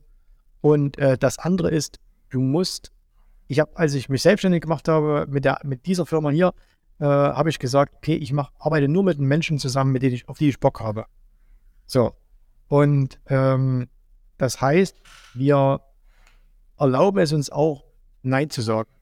Das heißt, wenn wir merken, hey, ich kann mit jemandem nicht, warum auch immer, oder wir können mit jemandem nicht, der hat andere Ansichten, der so, der wird aber sagen, hey, ihr habt das Geld und macht das auf jeden Fall, dann sagen wir nein. Und äh, das ist äh, total wichtig, dass man das sagen kann, dass wir uns unsere Geschäftspartner aussuchen können. Ähm, und das muss man am Anfang ein bisschen durchziehen, weil am Anfang denkst du ja, hey, jeder Kunde bringt Geld und du musst erstmal deine Rechnung und alles bezahlen. Ähm, jetzt mittlerweile können wir uns diesen Luxus äh, erlauben, aber wir haben es von Anfang an konsequent gemacht. Und das äh, würde ich immer wieder so machen. Von, also wenn einer, wenn du mit jemandem nicht kannst, dann mach mit ihm keine Geschäfte. Egal, was er dir für Geld bietet. Hm. Das sind so die, sind, Gibt wahrscheinlich noch ganz, ganz viele andere Dinge. Aber ähm, das ist wichtig. Du hast mittlerweile, glaube ich, 120 Mitarbeiter, hast du gemeint, oder? Nein, 40. Äh, 40. 40. Wo, wo habe ich die 120 ja. her? Ah, weiß ich gar nicht. 40. Wie managst du deine Mitarbeiter so, dass alles effizient läuft und wie gewährleistest du dann auch den Erfolg deiner Kunden? Ähm, über, einen, über einen guten äh, Unternehmensaufbau. Das heißt also, ich habe für alle Abteilungen Teamleiter, ähm, die das managen, die auch Verantwortung haben und auch Verantwortung übernehmen, die auch verantwortlich sind für, für das, was in den jeweiligen Teams passiert. Also egal, ob es jetzt Social Media ist oder Backoffice oder Sales oder was auch immer. Und ähm, das, äh, ich habe noch eine, hab noch eine äh, zweite Geschäftsführerin, äh, die das Board managt ähm, und ähm, dann halt extrem viel äh, Strukturen und Prozesse. So, das heißt also, wir, wir sind immer noch dabei, aber das ist schon sehr, sehr gut geworden. Wir haben halt so ein, richtige, so ein richtiges, ähm, ja, wie so ein, wie so ein Uhrwerk gebaut, wo alles ineinander greift, wo alles mit Prozessen hinterlegt ist. Ähm, was ich auch immer wieder feststelle, was viele nicht haben. Ne? Also viele sind immer noch total ähm, kopflos. Äh, auch jetzt so in, in stationären Betrieben, ne? die Handwerker, die, die Handwerksmeister, die Rechnung noch selber schreiben oder irgend sowas. äh, also, also und äh, dann halt viel Kommunikation. Also musst halt mit den Menschen, mit deinen Mitarbeitern einfach sprechen. Hm. Okay. Wir sind ja auch mit, mit 40 Mann jetzt auch nicht so groß. Also wir sind ja kein Konzern. Ja, und hm. wir möchten auch nie, also wir möchten auch kein Konzern werden. Und damit meine ich jetzt nicht die Anzahl der Mitarbeiter, sondern ich möchte keine Konzernstrukturen haben, äh, wo man sagt, okay, äh, du wirst befördert, wenn du mindestens fünf Jahre hier bist. Woher kannst du machen, was du willst? Äh, da geht halt nichts. Und äh, wenn der eine halt vier Jahre da ist, der andere fünf und der eine, der vier, der vier Jahre da ist, ist super und der fünf Jahre ist eine Pfeife, trotzdem wird der Fünfjährige befördert, äh, weil er halt zu lange da ist. Sowas möchte ich halt nie haben. Ja, mhm. sondern ich möchte immer so ein, so ein ich möchte, Gottes Willen nicht dieses Start-up-Denken haben, das finde ich auch ganz furchtbar. Äh, aber so eine, so eine solide, klassische Firma, also wo man sagt, hey, wir sind dazu da, um Geld zu verdienen, das ist unser Unternehmenszweck. Äh, wenn die Firma kein Geld verdient, müssen wir zusperren, das macht also überhaupt keinen Sinn. Ähm, aber äh, wir, wir müssen Spaß auf Arbeit haben, wir müssen gut für unsere Kunden sein. Ja, und es muss laufen. Bist du remote aufgestellt viel oder alles vor Ort im, im Office? Also wir, äh, ich, ich, die meisten Mitarbeiter sitzen äh, im Office. Mhm. Ähm, also 90 Prozent sitzen im Office. Es gibt äh, den einen oder anderen, der ähm, so, so ein Hybridmodell hat, wo er sagt, okay, da ist ein Tag in der Woche vielleicht im Homeoffice oder so.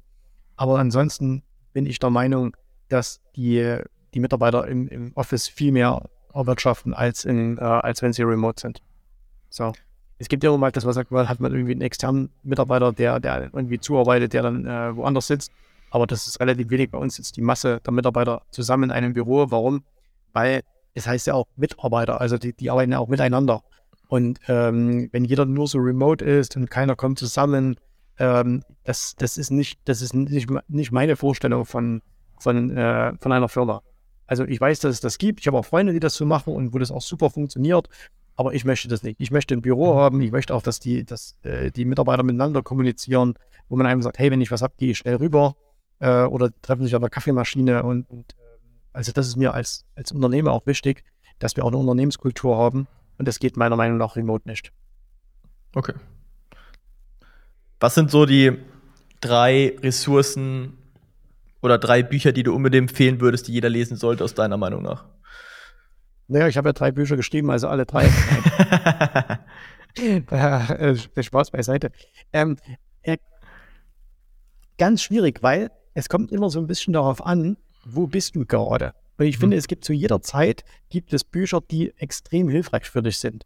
Ähm, also es gibt, wenn, wenn du jetzt, wir können es auch wieder auf das Thema Börse machen, wenn du am Anfang bist, äh, dann wirst du wahrscheinlich eher so Bücher lesen, die dir so Basics beibringen. Ne? Was ist ein Chart? Äh, wie funktioniert das? Ähm, ein bisschen wie, wie kannst du Kennzahlen lesen und so weiter. Wenn du zehn Jahre dabei bist, sind diese Bücher zwar immer noch gut, aber sie bringen dir überhaupt nichts. Selbst die, die, das, die zehnte Auflage dieses Buches oder wenn noch einer ein Buch dazu schreibt, weil da steht nichts Neues mehr drin, aber dann wirst du dich wahrscheinlich eher mit, mit äh, Psychologie beschäftigen oder so. So. Mhm. Und äh, wenn du jetzt sagst, okay, im Unternehmertum, dann ist natürlich auch so ein bisschen, wo bist du? Wenn du jetzt gerade sagst, hey, ich gründe gerade, äh, dann ist wahrscheinlich ein, ein, Buch was ganz anderes ähm, oder ein ganz anderes Buch wichtig, als wenn du sagst, ey, ich habe jetzt 40 Leute, äh, jetzt wirst du halt, für mich ist wahrscheinlich Mitarbeiterführung ähm, viel, viel wichtiger, als wenn du sagst, äh, ich bin allein oder ich gründe jetzt mit einem Kumpel zusammen eine Firma. Da brauchst du dich mit Mitarbeitern äh, noch nicht zu beschäftigen, sondern da solltest du halt was über Sales lesen oder dir, dir was über Sales reinziehen oder über Marketing. Und, ähm, und ähm, wenn du halt größer bist und das alles schon hast, dann solltest du andere Dinge dir anschauen. Also deswegen, es fällt mir ganz schwer. Ich liebe Bücher, ich lese auch ganz, ganz viel. Ähm, aber äh, jetzt wirklich so pauschal zu sagen, diese drei Bücher musst du gelesen haben, äh, nicht. Und die meisten Bücher, die immer so genannt werden, das sind die Klassiker. Du musst ein Buch über Tesla lesen und du musst ein Buch über so. Äh, natürlich musst du die alle mal gelesen haben, weil da super Ideen drin sind äh, und weil du, weil du aus jedem Buch irgendwie was mitnimmst. Aber wenn du jetzt zum Beispiel sagst, wenn wir jetzt sagen, hey, äh, Julian ich, wir gründen jetzt morgen ein Unternehmen, äh, auf einem ganz neuen Gebiet, ja, da brauchen wir kein Buch über Tesla lesen. Das macht überhaupt keinen Sinn. Na, also mhm. das ist äh, dann, dann so, ich muss jetzt sowas machen wie Elon Musk. Nein, musst du nicht. Du musst erst mal sehen, dass du den ersten Kunden gewinnt ein bisschen Geld reinkriegst. Definitiv, ja. Was sind, okay, was waren die Ressourcen, müssen keine Bücher sein, die dich am meisten nach vorne gebracht haben? Wo du sagst, hey, als ich das erkannt habe, gelesen habe, angeschaut habe, was auch immer, ging es auf einmal doppelt so schnell vorwärts. Ähm, gute Mentoren und Coaches. Äh, ich glaube, es gibt kein Buch, es gibt kein YouTube-Video, es gibt keinen Kurs, der das ersetzen kann. Mhm. Jemanden dir zu holen, der weiter ist als du selbst. Äh, in, in jedem Bereich. Also egal, was es ist. Äh, wir haben auch gute, wir haben auch gute äh, Berater bei uns in der Firma. Äh, in, und auch da wieder ganz unterschiedlich, in ganz unterschiedlichen Bereichen, ähm, die einfach deutlich weiter sind als wir, die uns da deutlich äh, unterstützen können und auch konnten und von denen wir so viel gelernt haben, was wir alleine hätten äh, wahrscheinlich entweder nie gelernt oder aber nur mit viel, viel Geld und sehr viel Zeit hätten lernen können. So. Also das ist, glaube ich, die wichtigste Ressource, dass man sagt, hey, wenn ich heute irgendetwas erreichen will, ähm, dann, dann, es gibt so viele tolle Leute da draußen, die etwas können, was du nicht kannst. Und bevor ich mir jetzt selber da auf YouTube irgendwie zusammensuche, wie ich Gitarre lernen kann, ähm, alles for free, ähm, und dann irgendwann die Lust verliere und dann eben doch nicht am Ende Gitarre spielen kann, dann gehe ich halt zum Gitarrenlehrer und sage, hey, was kriegst du? Und er sagt, er, keine Ahnung, 100 Euro die Stunde. Also hier sind die 100 Euro und dann weiß ich aber, nach einer gewissen Zeit kann ich es eben. Zumindest so, dass es mir Spaß macht und das weitermacht. Und deswegen, das, das ist für mich die allerwichtigste Ressource, such dir gute Berater. Ja. Hm. Das ist definitiv so. Weil die, ich glaube, das größte Problem heutzutage ist die Überflut an Informationen, die da draußen äh, herrschen. Weil alles irgendwo online irgendwo steht und du weißt noch nicht, was richtig ist und wann du was nutzen sollst. Also ich glaube, es, es, gibt zwei Punkte. Einmal, du weißt überhaupt nicht, welche Information für dich relevant ist, ähm, weil du kannst es überhaupt nicht einordnen, weil du, du hast da überhaupt keine Ahnung. Das kann also nur jemand, der das schon mal erlebt hat, der, der, das, der deinen Weg schon mal gegangen ist und der von oben drauf schaut, so wie mein Mentor da und sagt, hey, pass auf, das ist zwar jetzt hier nicht grundlegend falsch, aber es ist für dich völlig irrelevant. Vergiss das Ganze jetzt, sondern das hier ist für dich relevant. Schau dir das an. So, also das heißt, du weißt am Anfang selber gar nicht, was ist relevant und dann kommt noch dazu, du weißt auch nicht, was ist richtig und was ist falsch. Weil da draußen gibt es natürlich auch viele Informationen, äh, die, die einfach auch nur falsch sind. Ne? Also ähm, die, die einfach totaler Müll sind, weil sie von irgendwelchen Leuten ähm, erzählt werden, die selber überhaupt keine Ahnung haben. So, das ist ja, das ist ja in jedem Bereich so. Das Problem ja, also ist ja aber auch, äh, dass die meisten Coaches auch nicht gut sind, würde ich jetzt sagen, die da draußen. Es sind nämlich so viele Coaches. Das, wie, wie findest du den richtigen Coach? Da draußen ähm, ist ja schon ziemlich, auch ziemlich viel ähm, Müll dabei, würde ich sagen, bei vielen Leuten, weil die weil wissen, dass in der Coaching-Branche auch viel Geld ist, wenn man gut verkaufen kann. Also ich glaube, die Leute, die wirklich gut sind, äh, das, die, die setzen sich am Markt auch durch. Hm. Also ich glaube, wenn jemand schlecht ist, bleibt er auch nicht lange am Markt. Klar, der kann mal dann kurz irgendwie einen Launch machen und kann noch mal ein bisschen Action machen, kann ein bisschen Attacke machen und er verdient auch mal ein bisschen Geld. Äh, aber dann ist er ja irgendwie weg, weil die, weil die ähm, Kunden ja nicht dumm sind. Die kriegen ja relativ schnell mit, kann einer was oder kann einer nichts. Und ähm, deswegen glaube ich, ist das, äh, muss man einfach den Markt ein bisschen beobachten. Man muss sich die Leute auch mal anschauen. Man muss auch mal ein bisschen auf sein Bauchgefühl hören. Ne? Und wenn halt einer dann, dann wirklich sagt, hey, ich, ich mache dich äh, innerhalb von einem Jahr reich, äh, dann muss man eben sagen, okay, erstens, zeig mir es mal selber. Äh, bist du es denn auch, bist du den Weg schon mal gegangen? Äh, und äh, man, man, sieht das ja, also ich muss immer so lachen, ich kriege ja mindestens einmal in der Woche oder zweimal in der Woche irgendwie äh, ein Angebot fürs Marketing, wo da jemand sagt, hey, wir, wir pushen dir deine Instagram-Seite und wir machen das oder wir machen jenes. Und dann guckst du hin und sagst, ja, toll, du hast irgendwie 400 äh, Follower auf Instagram und 300 YouTube-Abonnenten und du willst jetzt meinen Kanal pushen. Ähm, weißt du, wenn einer jetzt kommt und sagt, hey, ich habe 500.000 Abonnenten auf, auf YouTube äh, oder, oder ich habe 500.000 äh, Instagram-Abonnenten und ich habe einen blauen Haken und äh, ich habe äh, und ich sehe in den Insights, dass seine Reels äh, zigtausendmal aufgerufen werden, dann sage ich, okay, der hat, der muss ja irgendwie was machen, was funktioniert. So, aber wenn halt irgendeiner kommt, der, der überhaupt keine Ahnung hat, was will, was will er mir denn verkaufen? So, das macht überhaupt keinen Sinn. Also deswegen so ein bisschen gesunder Menschenverstand ähm, hilft da natürlich. Wobei, auch wir, dann kommt auch dazu, wir haben, wir haben auch falsche Berater gehabt und das ist halt auch so, gehört halt einfach auch dazu. Ja? Ich bin ja auch nicht mit meiner allerersten Freundin verheiratet, sondern mit meiner Frau. äh, und, und, das äh, ist halt, so ist das Leben. Manchmal kommt man die falschen Leute.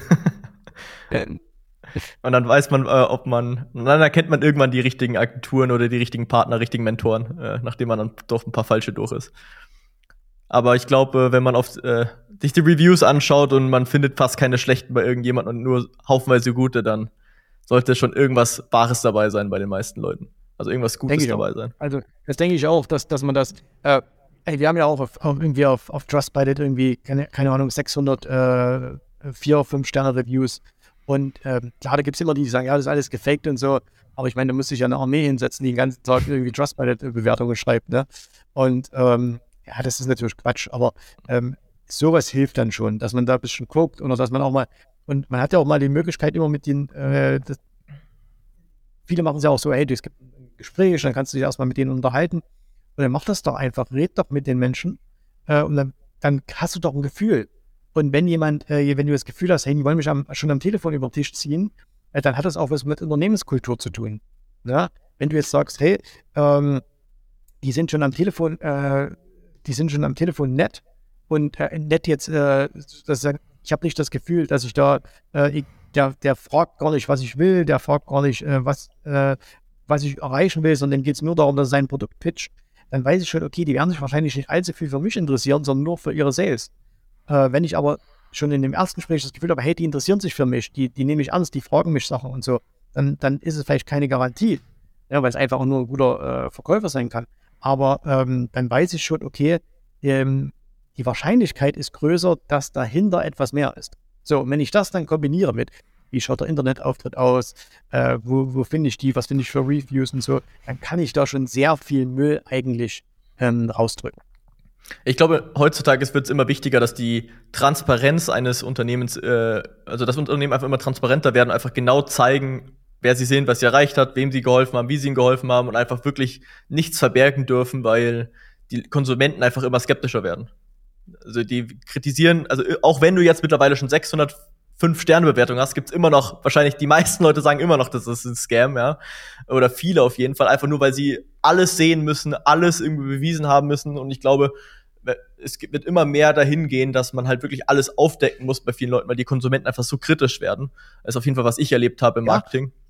Wobei, das ist ja auch nicht schlimm, ja. Also es ist auch nicht schlimm, wenn jemand kritisch ist. Und das ist auch vollkommen okay. Und im Endeffekt ähm, ist es ja dann auch unsere Aufgabe, äh, zu zeigen, dass wir, dass wir eben kein Fake sind, dass wir kein Scam sind. Und äh, dafür gibt es ja genügend Möglichkeiten. Ich meine, äh, wir haben 1800 Videos auf YouTube. So. Und wenn du willst, schau dir 1800 Videos an, die sind alle for free. Und wenn du sagst, hey, irgendwas erzählen die Jungs, was gut ist, ähm, dann wird es wahrscheinlich so sein, wenn du sagst, nee, das ist alles nur Quatsch und Scam. Und äh, dann, dann ist das auch deine Meinung. Aber ich finde es jetzt grundsätzlich nicht schlecht, wenn jemand kritisch ist. Also es darf auch ruhig jemand kritisch zu uns kommen. Und er darf auch Fragen stellen, wo man sagt, äh, darf ich das fragen, darf ich das? Ja klar, frag halt, ist doch gut. Also äh, wir wollen doch eine, wir, wir wollen doch niemandem was verkaufen, ähm, damit wir ihm was verkaufen, sondern wir wollen doch eine Partnerschaft mit ihm haben. Wir wollen doch, dass unsere Kunden erfolgreich sind. So.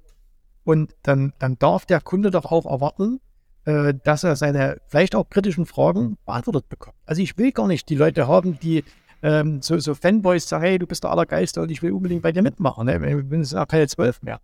Äh, sondern äh, ich habe ja gestandene Männer und Frauen bei mir als Kunden. Und äh, die, die aus, aus guten Berufen kommen, die spannend sind. Und natürlich dürfen die auch alles, äh, dürfen die auch ein bisschen kritisch am Anfang sein. Das, das ist absolut okay. Und dann ist es eben meine verdammte Aufgabe mit meinem Team, äh, denen zu zeigen, dass wir ihnen helfen können. Äh, und das können wir ja nur, indem wir es beweisen. So, sagen können wir alles, aber wir können es ja nur beweisen und wir beweisen es eben über unsere Kunden, so dass die erfolgreich sind. Und dann, äh, wir, wir sagen auch, hey, sprich mit Kunden von uns, guck dir das an. Äh, wir haben jetzt ähm, dieses Jahr 24 Regionalgruppen gegründet in Deutschland, Österreich und der Schweiz, äh, wo regelmäßig Treffen stattfinden, wo du hinkommen kannst, wo du dich mit Kunden unterhalten kannst, wo nicht wir da sitzen, sondern wo Kunden von uns sitzen. Dann red mit unseren Kunden. Hat so. es geholfen und, im Sales, die Regionalgruppen? Äh, wir haben das jetzt erst, wir haben das jetzt erst äh, angefangen aber das wird uns sehr helfen. Äh, und es ist auch, äh, es ist auch, äh, es ist natürlich vor allem eine, eine, Frage von Trust, dass wir halt sagen, gerade in unserem Bereich, weil du kannst das nicht anfassen. Ja, du kannst mhm. ja Börse nicht anfassen irgendwie.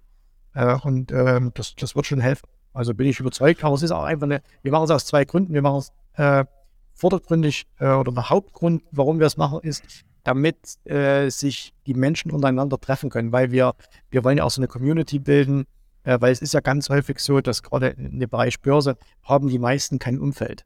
Mhm. Also das heißt, wenn du jetzt, ne, bist jetzt, kommst jetzt ja nach Hause und sagst, hey, ich äh, möchte mal was an der Börse machen. Äh, in Deutschland gibt es 11% Aktionäre. Das heißt also, Äh, 89 Prozent sind keine Aktionäre und das bedeutet, äh, dass, dass du quasi neun Leute gegen dich hast. Neun Leute sagen, nein, das, das ist doch alles Quatsch und das funktioniert nicht, Lotto und äh, das Casino und so. Das heißt, die, die, die meisten Menschen haben zu Hause keinen Ansprechpartner in ihrem Umfeld, ihre Kumpels, ihre Freunde, ihre Arbeitskollegen, die machen alle nichts mit Börse. So, und die reden dir das natürlich dann erstmal schlecht. Und deswegen sagen wir, okay, dann triff dich doch mit anderen Verrückten, die das auch machen. Dann wirst du feststellen, hey, du bist gar nicht so allein, sondern da gibt es eine große Community da draußen, viele, viele tausende Menschen, äh, die das machen, die erfolgreich sind und äh, tausch dich mit denen aus. Das ist total wichtig, dass man das macht. Hm. So, also das ist ein Grund. Das ist natürlich, ja, wir wollen natürlich auch, dass, das soll natürlich auch, äh, das soll natürlich auch wirken, ähm, dass wir, dass neue Leute uns mal auf eine andere Art und Weise kennenlernen können. Aber das ist vollkommen äh, okay. Aber es hat auf jeden Fall geholfen, dass jetzt mehr Leute auch euch vertrauen, weil sie sagen, hey, ich kann hier sozusagen mal mit Leuten lokal sprechen über dich und deine Ausbildung sozusagen. Das hat ja natürlich. Also wir haben da, wir haben da auch nie ein Geheimnis daraus gemacht. Wir haben gesagt, hey, wir, du kannst im Internet nachschauen, wo wir sitzen, wo unsere Büros sind. Du kannst ins Handelsregister gehen, kannst nachschauen. Äh, du kannst auf Norddata gehen. Schau dir das alles an. Uns gibt's ja. Wir sind ja, wir sind ja real. Und ähm, und äh, solche Treffen natürlich, wir machen ja auch, wir haben jetzt dieses Jahr ein großes, äh, großes Treffen in München gemacht, äh, wo 400 äh, Teilnehmer da waren, so ein Börsenstrategietag. Ähm, und das war fast alles, das waren 80 Prozent Nicht-Kunden. So, einfach nur Menschen, die uns mal kennenlernen wollten. So, und das ist ja auch gut so. So wie wir damals YouTube gemacht haben, sagt, hey, lernt uns kennen, damit ihr euch entscheiden könnt, sagen wir mir zwei, wir gehen hier ein bisschen mehr raus, auch vor allem jetzt, wo wir es ja alle wieder dürfen. Und ähm, fragt uns. Also, so, alles ist gut. Ich glaube, viele Leute stellen sich auch immer die Frage, ähm, warum äh, zeigst du auch all deine Zahlen sozusagen von dir persönlich, als du noch als Trader bist? Also, was du persönlich noch tradest oder was deine, was deine, ich weiß nicht, ob du Coaches im Coaching hast oder ob du selber alles coachst, ja. aber ob die Coaches sozusagen in deinem Coaching all ihre Zahlen sozusagen offenlegen und sagen, was die denn alles so machen an, an Rendite die letzten Jahre und dass die da halt all ihre äh, Broker sozusagen offenlegen. Also, äh, es ist so, wenn du bei mir zum Beispiel auf Instagram folgst, äh, ich poste ja fast jeden Tag meine Ergebnisse rein. Mhm. Äh, und die sind auch real. Also, es ist einfach ein, ein Screenshot aus meinem, aus meinem Handelskonto. Ähm, und ähm, die, ähm, die Coaches, die zeigen natürlich im, im Training auch ganz, ganz viel, ähm, was, was sie tun, was sie machen. Und man sieht es ja auch. Also, ich meine, die Leute sehen ja auch, hey, der hat mir jetzt gesagt, wo soll ich was an welcher Stelle machen? Also wir, wir, geben ja keine Tipps, dass wir sagen, hey, du musst heute das kaufen oder das kaufen, weil das, das funktioniert ja nicht, sondern wir sagen ja, wir bringen dir das Handwerk bei. So. Und unsere Kunden überzeugt es ja dann schon allein deswegen, weil sie dann sagen, hey, der hat gesagt, ich soll auf das und das achten. Tatsächlich gut, dass ich darauf geachtet habe. Und die überzeugen ja durch ihre tagtägliche Arbeit. Ja? Mhm. Und äh, es kann jetzt keiner erwarten, dass, dass die Coaches hergehen und sagen, hier ist mein, äh, hier ist mein Kontoauszug, äh, hier ist meine Steuererklärung, hier ist das. Das will auch gar niemand. Genauso wie das, wir das auch nicht von unseren Kunden wollen. Ja? Aber natürlich äh, hat, man, hat man dann auch schon ein bisschen Einblick, was wir da so tun, was wir machen, weil wir natürlich auch in den Live-Calls äh, unsere Position äh, zeigen und sagen, hey, wir sind gerade an der Stelle, haben wir das und das gemacht. Und zwar nicht aus dem Ansatz heraus, dass wir sagen, also wir machen ja in der Woche, ich habe jetzt mittlerweile sieben Live-Calls, ich habe sieben Coaches, äh, zwei mache ich selbst und den, den Rest machen die anderen Coaches. Ähm, und ähm, wir zeigen ja nicht Trades oder sowas, weil wir sagen, hey, die musst du jetzt nachmachen. So, und wir zeigen sie auch nicht, um unsere Kunden zu überzeugen, wir sind die Allertollsten. Müssen wir nicht, sind ja eh schon im Training. So, sondern weil wir eben zeigen können, dass wir das wirklich auch machen, was wir sagen. Also es gibt ja ganz viele, gerade in unserem Bereich gibt es ja ganz viele da draußen, die zeigen dir einen Lifestyle und sagen, dieser Lifestyle kommt durch die Börse. In der Realität kommt der Lifestyle aber nicht durch die Börse, sondern aus anderen Aktivitäten. So. Wir zeigen dir aber, wenn ich dir aber halt zeige, hey, ähm, ich äh, habe hier was gemacht und da habe ich es verkauft, da habe ich 10.000 Euro verdient, dann, dann ist das eben äh, real. Und dann ist das eben, dann kannst du es anfassen. Ne? Ob mhm. du das dann selber, mir, ich habe natürlich auch ein bisschen anderes Konto. Ne? Also ich habe natürlich auch ein bisschen größeres Konto als vielleicht viele andere, aber es geht ja auch darum zu zeigen, hey, was ist denn möglich, wenn du es, wenn du dabei bleibst, wenn du das machst. Ja, wie gesagt, äh, ist, ist wichtig ist, glaube ich, auch für jeden, der das im Bereich Börse macht, du darfst halt nicht die falschen Erwartungshaltungen wecken. Also wenn du halt jetzt sagst, hey, komm zu uns, äh, wir machen dich schnell reich, dann ziehst du auch nur Leute an, die genau sowas wollen. Mhm. Und unsere Kunden würden alle nie zu diesen Leuten gehen, weil sie ganz genau wissen, das funktioniert nicht. So. Und wenn, weil wir sagen, hey, das ist ein Handwerk, das musst du lernen, aber du hast fünf Jahre studiert, du hast drei Jahre eine Ausbildung gemacht. Warum glaubst du, dass du in, in 14 Tagen an der Börse ähm, alles lernen kannst? Das funktioniert mal nicht. So, deswegen ziehen wir auch, weil wir, weil wir das so sagen, die richtigen Kunden an. Und die, die was anderes wollen, die kommen sowieso nicht. Ich glaube, äh, im Trading-Markt gibt es äh, 99% der Anbieter sind äh, Get Rich Quick. Äh, Coaches, die dann mit einem Lambo flexen und, und dann die Coaching-Umsätze machen und hinten raus nicht selber einen einzigen Trade machen. Ähm, hast abschließend noch, was hältst du vom Kryptobereich, vom Kryptomarkt? Ähm, ist zumindest so spannend, dass wir uns äh, da engagieren. Das heißt, ich, wir haben auch, äh, ich habe auch mit äh, Partnern eine Kryptofirma gegründet schon letztes Jahr. Mhm. Ähm, nachdem es so runtergegangen war, weil wir gesagt haben, hey, das ist eine gute Opportunität. Und äh, ich finde das ein ganz, ganz spannender Bereich ähm, für die nächsten Jahre. Und zwar einfach, weil ich so ein bisschen sehe, das ist, ist so ähnlich wie, wie vielleicht das Internet vor ähm, 20, 25 Jahren. Äh, ich weiß nicht, ob diese, diese diese Coins, die heute haben, Bitcoin, Ethereum, ob das die großen Renner werden in der Zukunft, ob überhaupt Coins der große Renner werden. Aber die, die Technologie, die dahinter steht, äh, nämlich Blockchain, ähm, die finde ich super spannend, weil es da ganz viele Anwendungsbeispiele geben wird. Und ich glaube, mit den Anwendungsbeispielen äh, wird, man, wird man als Investor gutes Geld verdienen können. Und äh, deswegen ist das spannend. Deswegen fangen wir da auch so ganz äh, zart und sanft an, uns da zu engagieren. Da wir traden das auch ein bisschen, weil das sind halt schöne volatile Märkte, da kann man auch ein bisschen was machen. Ähm, aber ich bin jetzt, äh, ich könnte jetzt nicht sagen, das Bitcoin ist gut oder schlecht, keine Ahnung. Ich habe da, äh, bin da sehr zwiegespalten. Ähm, auf der einen Seite äh, sehe ich den, sehe ich die, die Vorteile, die sowas hätte. Auf der anderen Seite sehe ich die technischen Nachteile, ne, äh, die es da gibt. Und dann, äh, wenn du nicht mal weißt, wer hat es eigentlich erfunden, äh, wer, wer hat das auf die Welt gemacht und so, dass das, das, da, da schlagen so ein bisschen zwei Herzen in meiner Brust. Und da versuche ich relativ neutral zu sein. Ich schaue mir das halt an ich äh, lerne viel darüber, ähm, weiß, dass, es, dass das eine spannende Sache ist und ich denke, es ist ein tolles, äh, tolles, ähm, ein toller Bereich für die nächsten Jahre, wo man auf jeden Fall sich informieren muss, wo man dabei sein muss.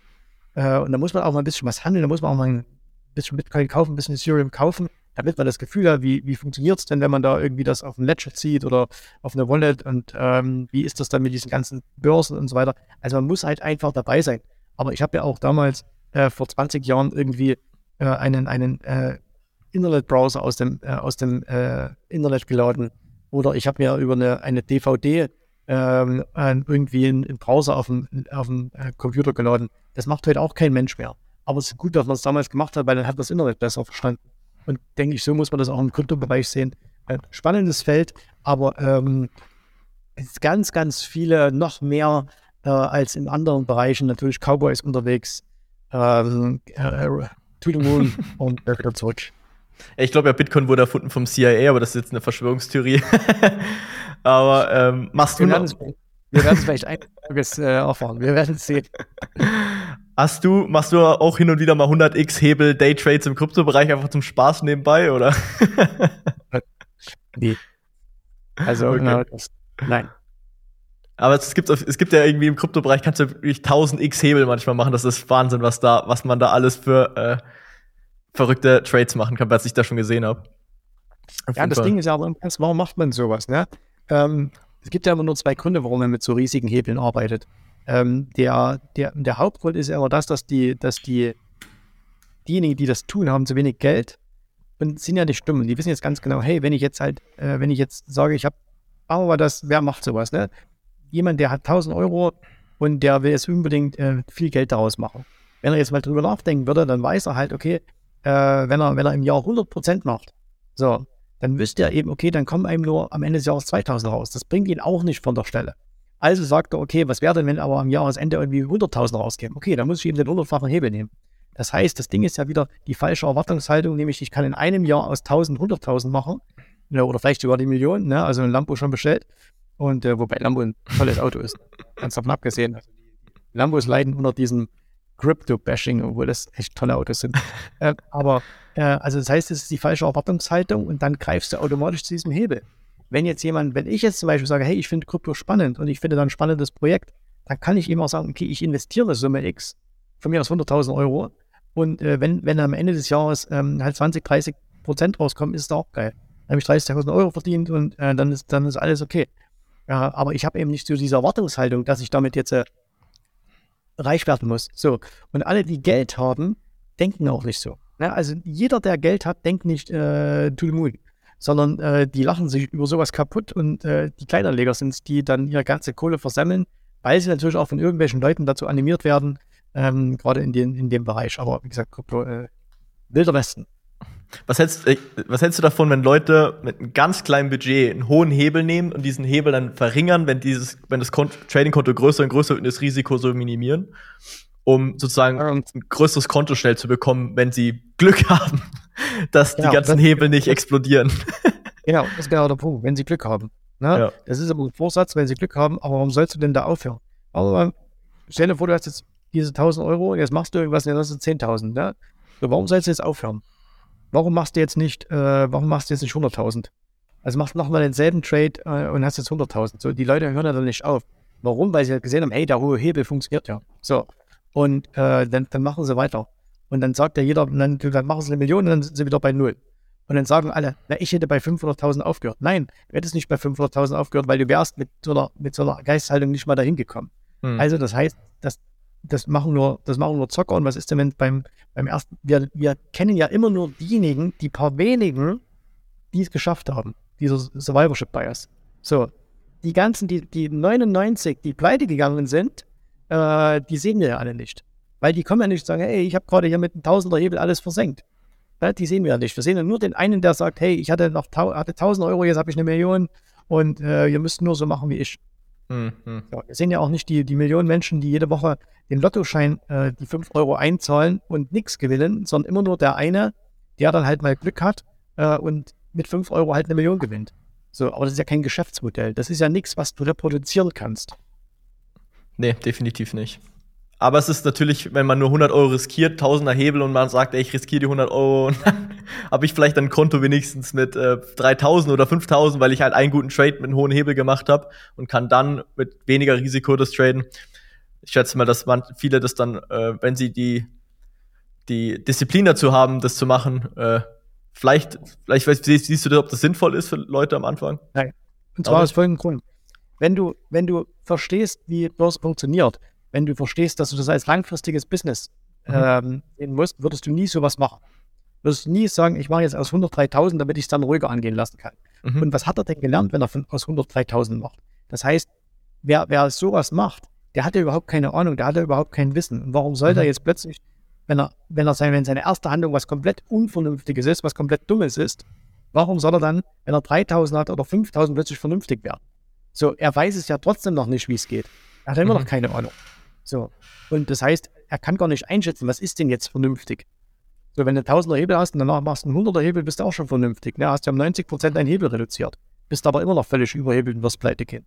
So. Und ich habe noch niemanden kennengelernt, der, auf, der, der wirklich äh, mit Hebel viel Geld gewonnen hat und dann nicht irgendwann wieder durch irgendeine dumme Aktion ganz viel Geld wieder verloren hat. Vielleicht sogar alles wieder verloren hat.